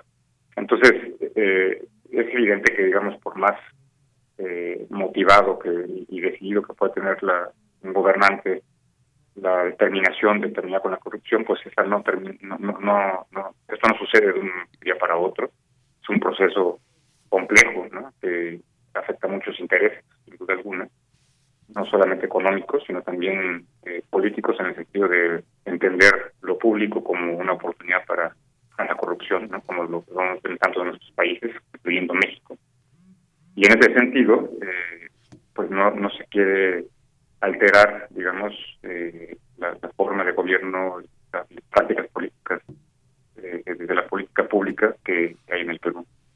Entonces, en el fondo de todo esto, lo que está por medio es cómo destituir a, Pedro Castillo, por el planteamiento, los planteamientos que ha hecho, las propuestas que lo llevaron a la presidencia, que incluía, entre otros aspectos, pues una asamblea constituyente, ¿no? que reformulara por completo el modelo económico, que es el, que, en el que había vivido Perú, que es el modelo neoliberal, y que además eh, también le diera una fuerza protagónica, digamos, a la, a la organización ciudadana a través de sindicatos, de, de, espacios organizados como, como una forma interna, digamos, de lo que ha sido la, la hegemonía de los partidos políticos ¿no? en sus países. Eh, esto eh, eh, evidentemente pasa por una fuerza que tiene el Congreso, que es diferente a otros países, incluyendo el mexicano, en donde el Congreso tiene la facultad de no a los ministros, ¿no? exigirle al presidente. Si un ministro no le agrada al Congreso, eh, tiene que presentar la renuncia y el presidente tiene que modificar, ¿no? Y ahí es un cambio de gabinete. No es un lapso tan corto de tiempo de su gobierno. Ya, ya eh, eh, tuvo que hacer un cambio de gabinete y lo último fue pues, la, renuncia del ministro de Educación.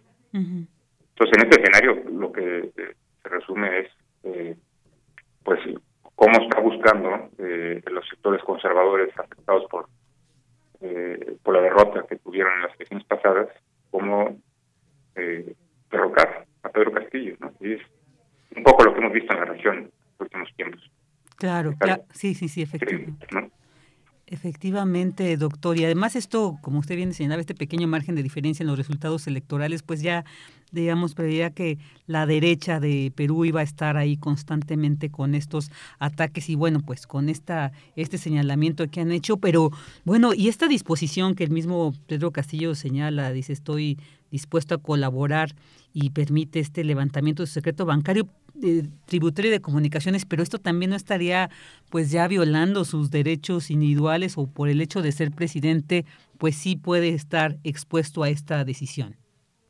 Sí, no, pues es una, es, una decisión importante que además refrenda eh, su, su palabra, ¿no? En el sentido de, señalar lo que, que, él no es responsable si existe alguna irregularidad de algún integrante de ya sea de su gabinete o de algún área eh, que, cometió algún delito de alguna naturaleza, algunos que se han señalado, pues él, al, permitir, digamos, esa esa verificación, pues está dejando las manos, eh, está, colocando las manos abiertas con la disposición de que se le investigue lo que sea, porque le está negando cualquier forma de, de haberse involucrado en algún proceso eh, irregular. Y esto sin duda que eh, pues es un, un, acto importante que eh, bajará, digamos, tal vez el nivel de, lo que están ellos señalando, ¿no? porque ellos están asegurando que él está cometiendo irregularidades. Y si uno se pone a revisar un poco los detalles, pues son aspectos inclusive de, de sospechosismo, diríamos, como un poco nos recordamos entonces el caso de Lula, que fue inhabilitado, encarcelado por un delito que nunca cometió y que él inclusive en el propio juicio con, el juez Moros decía, bueno, es que yo nunca compré ese apartamento, es que yo lo digo, usted lo compró, ¿no? un poco la, la, misma ruta, por eso yo decía que en el escenario regional reciente ¿no? Eh, podemos ver casos similares como fue el caso de Fernando Lugo en Paraguay, el, eh, Lula en Brasil, Dilma Rousseff en el propio Brasil, ¿no? también fue instituida por una práctica que era común de todos los presidentes, pero a ella, por ser eh, progresista, digamos, pues se le, se le aplicó una, una, interpretación, digamos, de la ley y se instituyó. Es lo que tiene que compartir. ¿no? Entonces, él, él haber colocado, digamos, a disposición que se le investigue hasta donde sea eh, y demostrar su inocencia, estas acusaciones pues está también eh, cuestionando no esta más que la, legal, la legalidad del propio Congreso sino la legitimidad de sus acusaciones porque además es un Congreso que aunque él la fuerza de, Perú Libre es, eh, tiene es la primera mayoría pero las fuerzas de la derecha los partidos políticos presentados en el Congreso de la derecha pues, tienen la mayoría para eh, plantear estas, estas acusaciones aunque no tuvieron la el suficiente número para pedir la vacancia ¿no? de la presidencia. Claro, Doctor, y bueno, en este eh, escenario regional que, usted menciona, y también en muchos de los países, ¿no? Donde han ganado eh, partidos de izquierda, donde los, los presidentes pues pertenecen a esta línea, digamos, eh, pues en mucho se ha demostrado, se ha dicho que detrás está también este interés desde los Estados Unidos. ¿Cuál sería en el caso de Perú si también habría algún interés del gobierno estadounidense por propiciar o coadyuvar en estos intentos de desestabilización en Perú? ¿Cuáles serían los antecedentes para referir esto? No, por, supuesto. Eh, eh, o sea, el caso, el, el hecho, digamos, de que en Perú haya ganado esta fuerza política que representó aglutinó eh, Pedro Castillo, pues fue un golpe importante para la hegemonía y la política estadounidense, la región latinoamericana y caribeña. En el sentido de que, bueno, además de que Perú había sido un, eh, había tenido gobiernos totalmente sumisos a la política exterior de agresión por Estados Unidos, por ejemplo, en particular hacia Venezuela, de ahí se derivó en su momento el Grupo de Lima, eh, el hecho de perder una pieza más, digamos, de este rompecabezas geopolítico, pues afecta a, la semana estadounidense, ¿no? Entonces, ahora se suma Chile, ¿no? Que a pesar, digamos, de las posiciones de Boric, en particular con respecto a Venezuela, Cuba, Cuba por ejemplo, pues tampoco está estará tranquilamente bajo la bajo el control o las disposiciones de Estados Unidos. Entonces, poco a poco se va reconfigurando nuevamente este eje muy diverso, ¿no? Eh, eh, llamado eje progresista en la región latinoamericana y caribeña. Y entonces, pues eh, ahora ya ahora ya se incorporaron Chile, Perú en, este en esta en este año electoral, junto al caso de Honduras, que también es muy importante.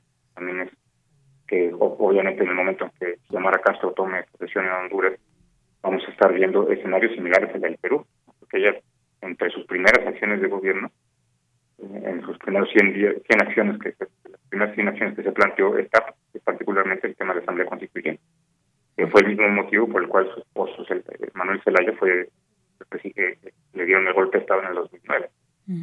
Entonces, o sea, no son casualidades ni coincidencias, ¿no? es un patrón de conducta intervencionista por parte de Estados Unidos, que cuando en algún país eh, surge un gobierno que tenga una mínima autonomía, no estamos hablando de que van a construir el socialismo, menos, pero una mínima autonomía en términos de política exterior, algún tipo de orientación nacionalista en el manejo de sus recursos naturales, como es el caso de Perú. Ahí entonces empiezan a darse los escenarios de cuestionamiento, de vericuetos legales desde el Congreso o del Poder Judicial entonces, eh, eh, lo que estamos viendo en Perú pues es, una un ejemplo más de esta forma de, intervenir de Estados Unidos, porque aunque los derechos tengan en América Latina su propio poder y sus decisiones, pues también tienen siempre tienen siempre voltean hacia el norte para pedir la aprobación y el respaldo. Claro, claro, pues ahí también tendremos que seguir de cerca a ver qué sucede con esta decisión, esta medida, como decíamos, sin precedentes que ha tomado el presidente Pedro Castillo en Perú. Y bueno, pues ahí estaremos atentos y pues agradecer, mm, doctor, muchísimas gracias por haber estado aceptado esta entrevista en estos días, además de vacaciones, pero agradecemos muchísimo el haber contado con su análisis. Con mucho gusto. Este, que, pasen muy bien y que estén muy bien todos. Igualmente, un abrazo para usted y su familia. Gracias. Hasta pronto. el doctor Nayar López Castellano, director del Centro de Estudios Latinoamericanos de la Facultad de Ciencias Políticas y Sociales. Continuamos. Porque tu opinión es importante, síguenos en nuestras redes sociales, en Facebook como Prisma RU y en Twitter como arroba PrismaRU.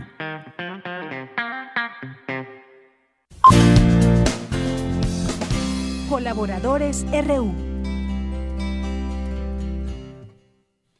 Dos de la tarde con 33 minutos y vamos a hablar ahora de cine. Qué padre siempre. El cine nunca está de más, al contrario, siempre es como dicen, esa, esa cerecita en cualquier plática, en cualquier momento. Y bueno, bueno, en este momento es, no es todo el pastel. Y ahora vamos a hablar de, del sabor de este pastel con, nuevamente con el crítico de cine, Eric Estrada, quien ya está en la línea. ¿Qué tal, Eric? Qué gusto volver a saludarte esta semana. Hola, Virginia. Este, qué gusto también estar con ustedes nuevamente.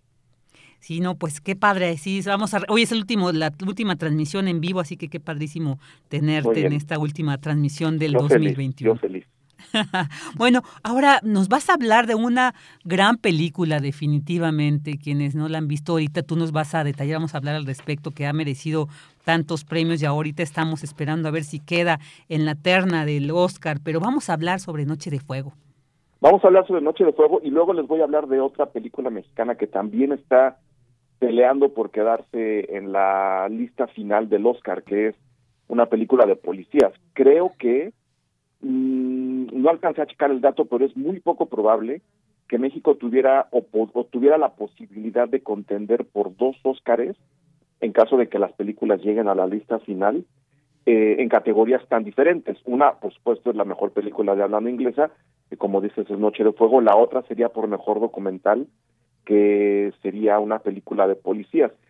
¿Por qué quiero hablar de ellas? Número uno, porque esto es un, esto es un evento que hay que celebrar, ¿no? El Oscar no, no significa en realidad una, digamos, certificación de calidad, pero es un premio lo suficientemente importante que entrega un grupo de personas que hacen cine en todo el mundo, principalmente en Estados Unidos, y ser reconocido por la gente que hace un cine tan grande, tan importante como querámoslo, no es el de Hollywood, con sus altas y sus bajas, creo que vale mucho la pena y justo por eso es interesante ver que Noche de Fuego esté aproximándose a esa a esa lista final. Una una película de Tatiana Hueso, una de las directoras, todavía no sé si seguirla llamando prometedora o no, porque este desde el, el lugar más pequeño, un documental que hizo prácticamente revisando un poco la forma de su propia infancia, llegando a Tempestad, que es uno de los mejores documentales que ha entregado México en los últimos años, para luego pasar a la ficción en Noche de Fuego,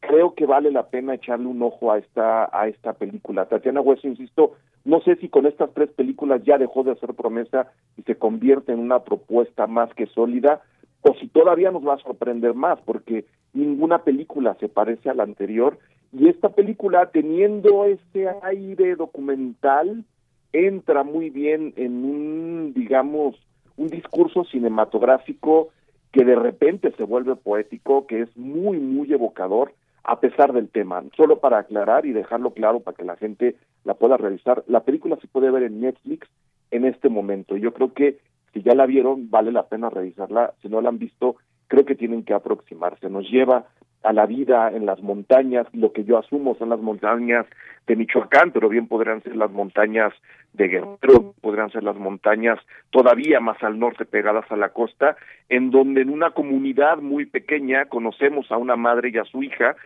eh, que como ha ido creciendo, poco a poco tiene que ocultar su, su género, tiene que dejar de parecer una muchachita, porque alrededor, por supuesto, están eh, todos los narcotraficantes que obligan a esta gente a sembrar a sembrar amapola y que creen cobardemente, ¿no? Que disponen de la vida y de los cuerpos de la gente que entre comillas trabaja para ellos. Entonces, las a través de esta historia conocemos estos casos que además son muy reales de las niñas que tienen que ocultarse para evitar ser raptadas, ¿no? Eh, por por estos círculos delincuenciales tremendamente animales y, y brutos y a partir de eso entrar a una realidad que viviendo en las ciudades solemos ignorar a veces por comodidad, a veces simplemente por por desconocimiento. Yo creo que entrar y entrar de la de la forma como lo hace Tatiana Hueso basada en la novela de Jennifer Clement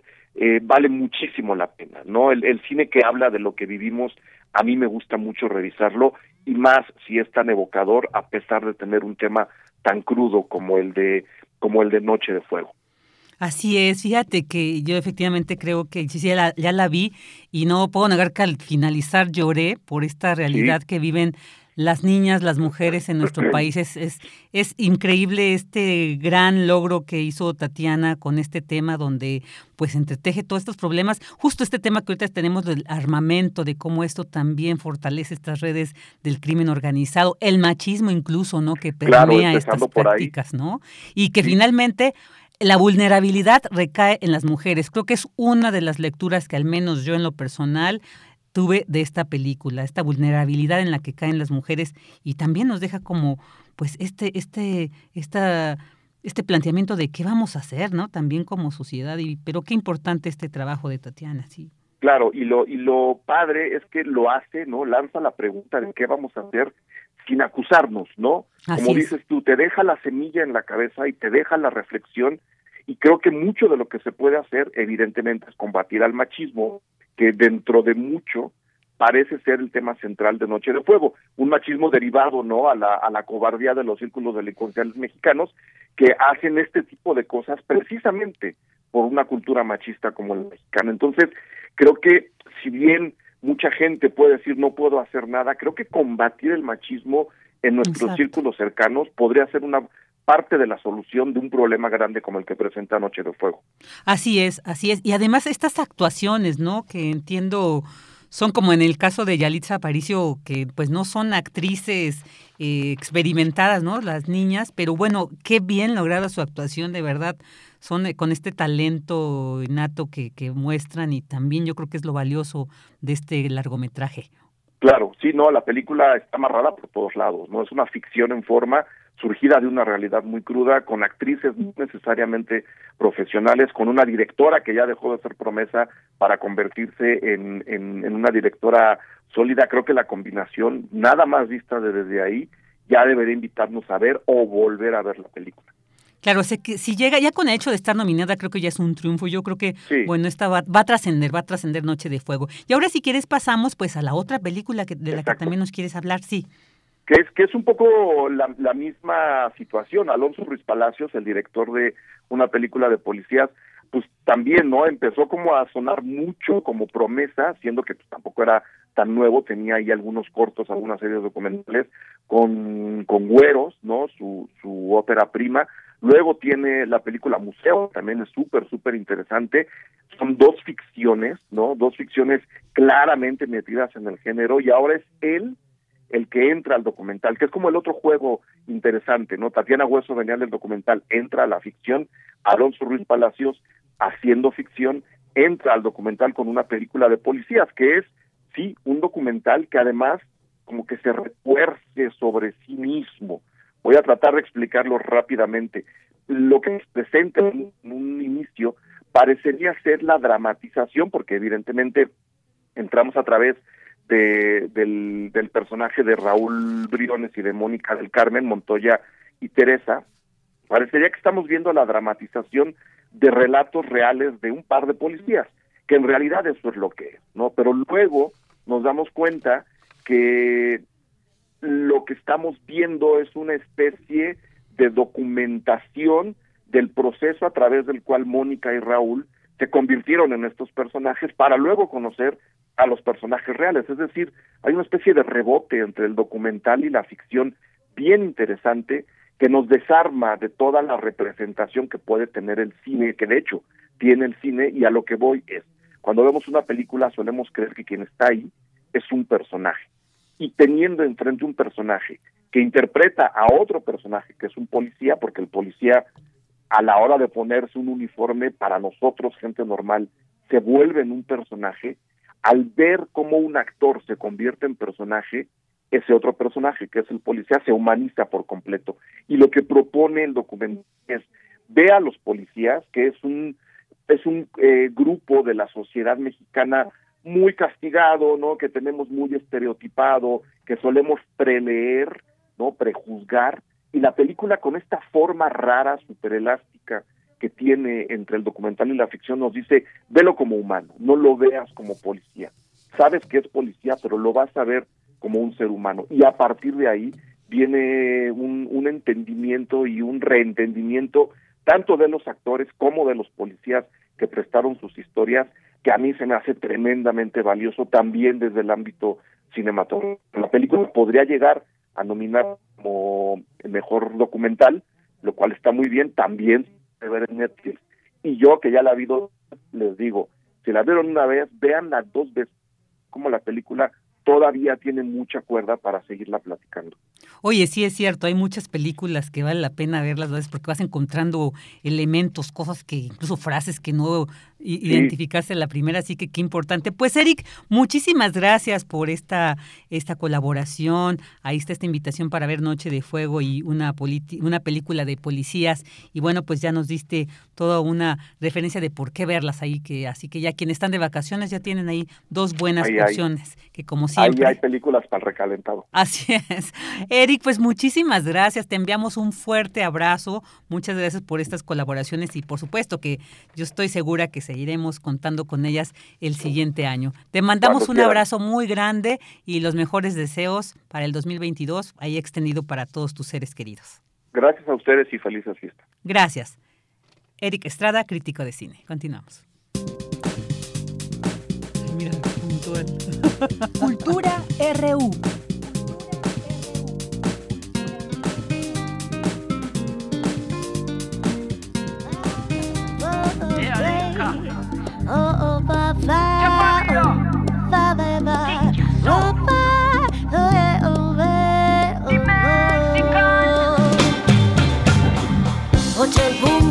Entrégate al boom boom, sacude la cabeza, baila fuerte con tu luz. Oye el boom boom, entrégate al boom boom, sacude todo el cuerpo, brilla fuerte con tu luz. Estamos juntos revolucionando hacia lo nuevo de la música consciente. Escucha este ritmo que traigo, Link Gallego ya y está en el mic representando. Es la combatiente positive reggae music. Es la era del amor, siempre la magia de la vibración. Soy reggae music conexión. Enciende el boom boom dentro de tu corazón. Oye el boom boom, entrégate al boom boom. Sacude la cabeza, baila fuerte con tu luz. Oye el boom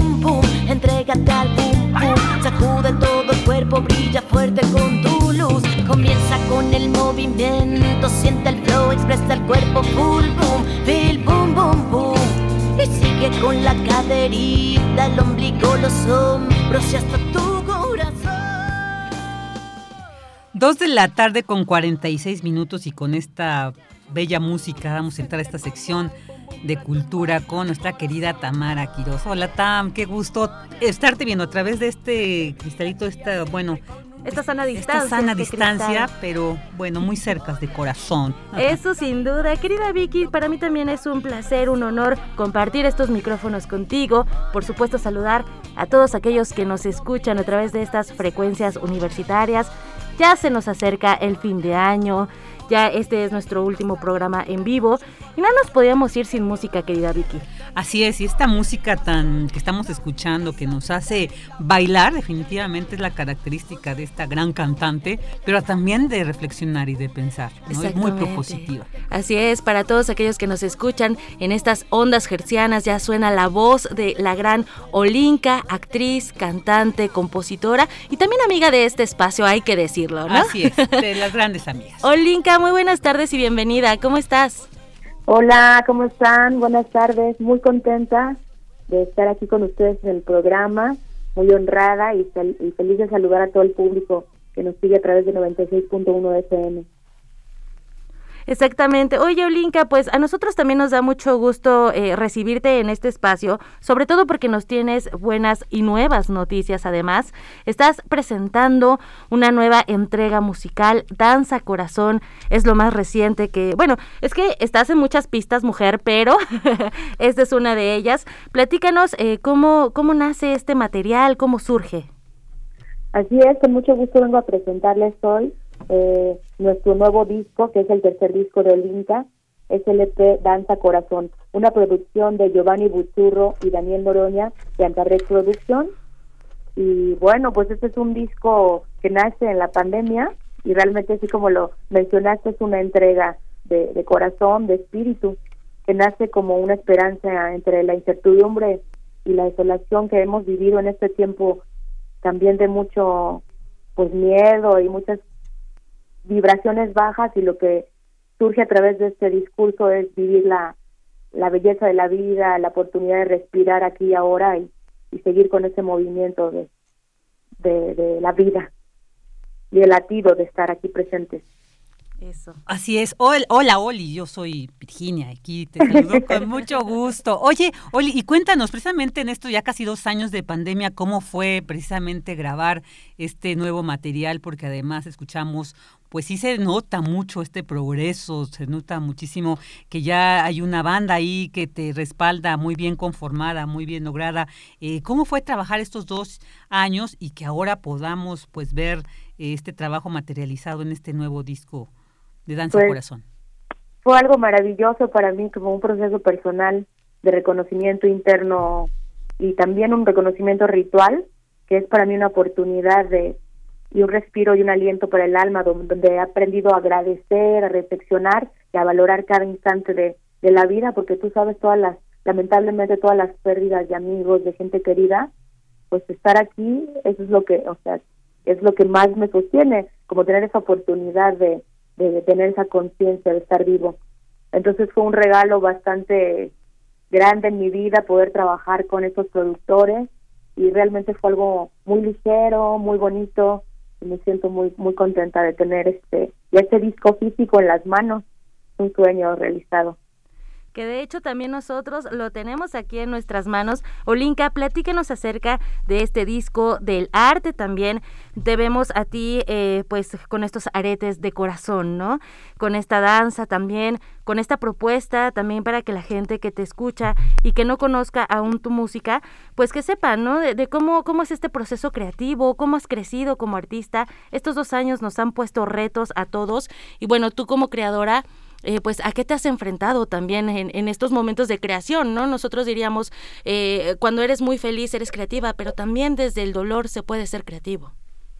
Claro que sí, también aprovechar todos los instantes y los momentos de, de ser humano, porque eso es lo que nos hace, lo que nos toca las fibras para la creación y sentirnos, mantenernos a través del arte y la cultura, yo creo que es una gran oportunidad para reconectarnos con la tierra y, y esta posibilidad en este en este disco de danza corazón quise tocar más el lado de la gratitud de la gratitud de estar vivos como lo menciona el primer sencillo de, de nuestro disco que se llama Oye el Boom Boom que nos hace conectar ahí con los latidos de estar.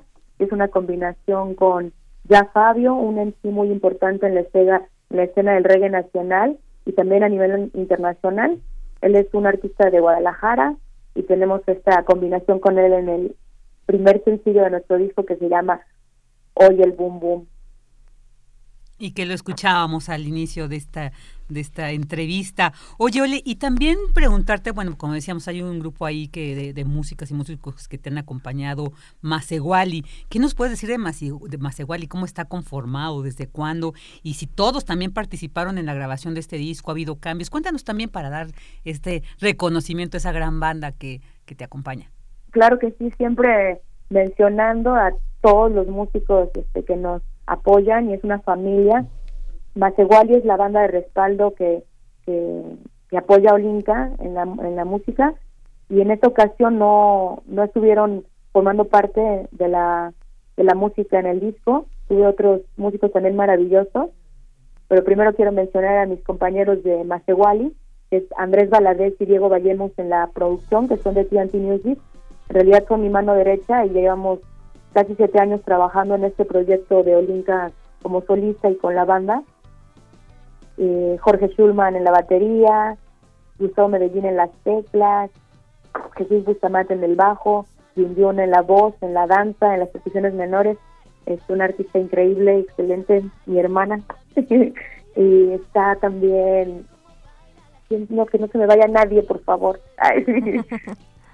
Y bueno, ellos son como la banda base, pero esta ocasión mis productores que fueron, como lo comenté hace rato, Giovanni Buturo y Daniel Noroña, también grabaron ahí, eh, me hicieron el honor de grabar ahí en el disco.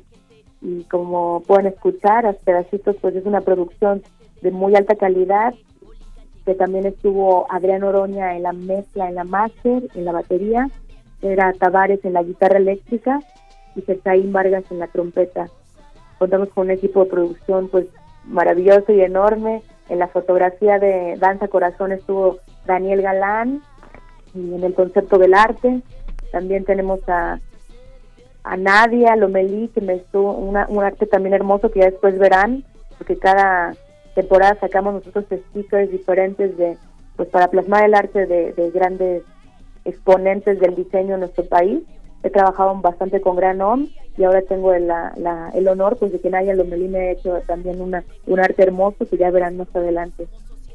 Excelente. En este, en estas sinergias, ¿no? Que se van tejiendo cuando la familia del trabajo, pues justo se hace eso. Tu familia, cuando vas conociendo y vas tejiendo estas redes, es maravilloso y se ve en este tipo de trabajo, Olinka, se ve también y se siente desde el corazón. Oye, ya ha habido algunas presentaciones, ya nos podemos reunir con sana distancia, con muchas medidas. Platícanos. Eh, presentaciones eh, vas a tener. Tengo entendido que hoy te vas a presentar, entonces, bueno, también para cerrar el año, cierras con estos proyectos y estas presentaciones. Platícanos para tenerlo en la agenda. Ay, con mucho gusto, pues sí, precisamente hoy tenemos una posada cultural en Ecatepec. Eh, la posada es en San Pedro Jalostop, en la calle para toda la familia. A partir de las 5 de la tarde, entrada libre. Un esfuerzo colectivo que está haciendo ahí pues la, la banda de por allá, pues para mantener esas tradiciones tan bonitas, también a, partir de la música, del arte y de de la convivencia sana. Eh, va, va, a estar Victoria Malawi, Tapagú, Megesti, Yosa, Yosa Selecta y bueno, mucho más. No voy a estar yo con el Sound System porque también tengo este proyecto de Olinka en el formato con DJ y pues los invitamos a que se vayan a echar unos buenos pasos a ritmo de reggae en esta posada cultural que se va a poner buenísima y además es entrada libre para toda la gente. Vaya que sí, quienes te hemos eh, podido disfrutar en vivo sabemos que es fiesta, que es gozadera, que además pues es este momento de comunión. Qué mejor que cerrar el año con música, ¿no, Vicky? Así es, y con música, bueno, porque Oli además lo, maravilloso es que eh, se le ha reconocido, porque incluso fuiste reconocida como la mejor cantante de reggae, pero también no te has quedado ahí, también has transitado y fusionado otros géneros y eso enriquece mucho el sonido y creo que es mucho también de lo que podemos encontrar en Danza Corazón. ¿No es así, Oli? Ay, muchas gracias, amiga, por la mención. Pues a mí me honra mucho y sí, afortunadamente he tenido la, la oportunidad de tocar en algunos, bueno, en diferentes proyectos, en muy diferentes proyectos y realmente lo que engloba el proyecto de Linka es esto, una música de raíz que enlaja, enlaza perdón, y entreteje la palabra consciente y el poder del sonido mezclando a través de reggae, de cumbia, hasta de flamenco, de son jarocho, pues retomando ahí todos los géneros que, que, enriquecen la cultura en nuestro país y también en el mundo entero. Así es, porque de hecho también mencionar que también te presentas con La Forja, ¿no? Este grupo de flamenco. O sea, eres una artista muy prolífica, muy completa, muy siempre multifacética y siempre créanme que ver a Olinka en, en escena te deja una sensación siempre de felicidad, de esperanza, de verdad, y de convicción. Y además lo valioso que siempre te han dicho, Oli, te has vuelto como un referente de las mujeres que porque ya tienes mucho tiempo en la escena, entonces estas mujeres que no se quedaron a cuestionar si había espacio para nosotras o no, sino que tú lo tomaste, tú estás ahí y nos has demostrado que claro que hay un espacio, pero que hay que tomarlo forjarlo y mantenerlo, ¿no? Entonces yo creo que tú eres un claro ejemplo de esto, querido Linka. Ay, muchas gracias, me honras mucho con esas palabras y pues también tú eres un referente para mí. Desde que yo inicié, que tú también estabas en la música con Cusia Bontón, realmente también fue una, pues eso, una inspiración y a partir de mujeres grandes y poderosas como tú, Vicky, como Tamara, como Jun Jun que mencionaba, Eve Russell y tantas mujeres increíbles que me han inspirado, pues estoy ahí también con este estandarte para eh, convocar a, a más artistas cada vez a que logren y luchen por sus sueños, ¿no? Si les gusta cantar, si les gusta bailar, lo que les guste hacer, lo que lo hagan desde el amor, desde la voluntad y desde la esperanza, sabiendo que la, la música es pues, nuestra mejor trinchera porque es un vehículo mm, que nos incita así a renovar nuestra conciencia, que nos invita a sanar a través de, la esperanza y, podemos regresar ahí a nuestra propia identidad y a sanar con nuestras raíces más profundas. Por supuesto, pues sigamos tejiendo estas redes, sigamos compartiendo, sigamos haciendo comunidad y también aprendiendo y resistiendo a través del arte y por supuesto a través de la música, que siempre será una excelente compañía. Olinka, no nos resta más que agradecer que pues hayas tomado la llamada, que, que, nos hayas compartido también estas, esta, pues esta experiencia, ¿no? Y estas palabras tan bondadosas. Creo que nos vamos con el corazón eh, lleno y feliz. Y pues nada, invitamos al auditorio de Radio UNAM a que escuche tu música, que te encuentren también en todas las plataformas digitales, que también ese, pues es una gran ventaja, así podemos conocer más de tu trabajo. Claro que sí, con mucho gusto. Gracias de verdad por el espacio me voy yo también con el corazón muy contento y, las, y ahí los espero en las redes sociales y plataformas digitales. Aparecemos como Olinka oficial, Olinka con K. Me va a dar mucho gusto recibir sus saludos, sus comentarios y pues ahí estamos dando dando guerra y dando paz para el próximo año. Vamos a cerrar el 31 de diciembre en un lugar maravilloso en Acapulco que se llama Jardín Secreto Centro Holístico Ahí se una vuelta por mis redes sociales para conocer detalles para la banda que ande por allá y quiera celebrar a ritmo de reggae, bus y cumbia. Y pues gracias de verdad por el espacio. Viva la radio, viva la comunidad, vivan todas las mujeres y los hombres. Muy bien, excelente. Muchísimas gracias, Olinka. Un abrazo. Un abrazo. Un abrazo, gracias. Y con esto, Vicky, pues nos despedimos, que deseando que, que tengan pues un excelente fin de año y que el 2022 sea mejor. Así es, querida Tamara, pues ya nos seguiremos escuchando ya en vivo nuevamente a partir del 3 de enero, como les decía, retoma Tamara, eh, de, retoma de Yanira Morán estos micrófonos. Y bueno, no nos queda más que agradecer. En la operación estuvo Socorro Montes y Andrés Ramírez, en la continuidad Goyita Cruz, en la producción Denis Licea, redes sociales Paulina Gutiérrez, en el área de información Abraham Menchaca, Dulce García, Daniel Olivares. En, también agradecer mucho la producción de este resumen anual que se hizo, en que estuvo Rodrigo Luis Tula en la voz y Abraham Menchaca en la redacción, así que muchas gracias. Yo soy Virginia Sánchez y en nombre de Yanira Morán, titular de este espacio, queremos agradecerles el que nos hayan acompañado durante este 2021 y deseamos que nos sigan acompañando el año que sigue. Felices fiestas, un abrazo, buenas tardes.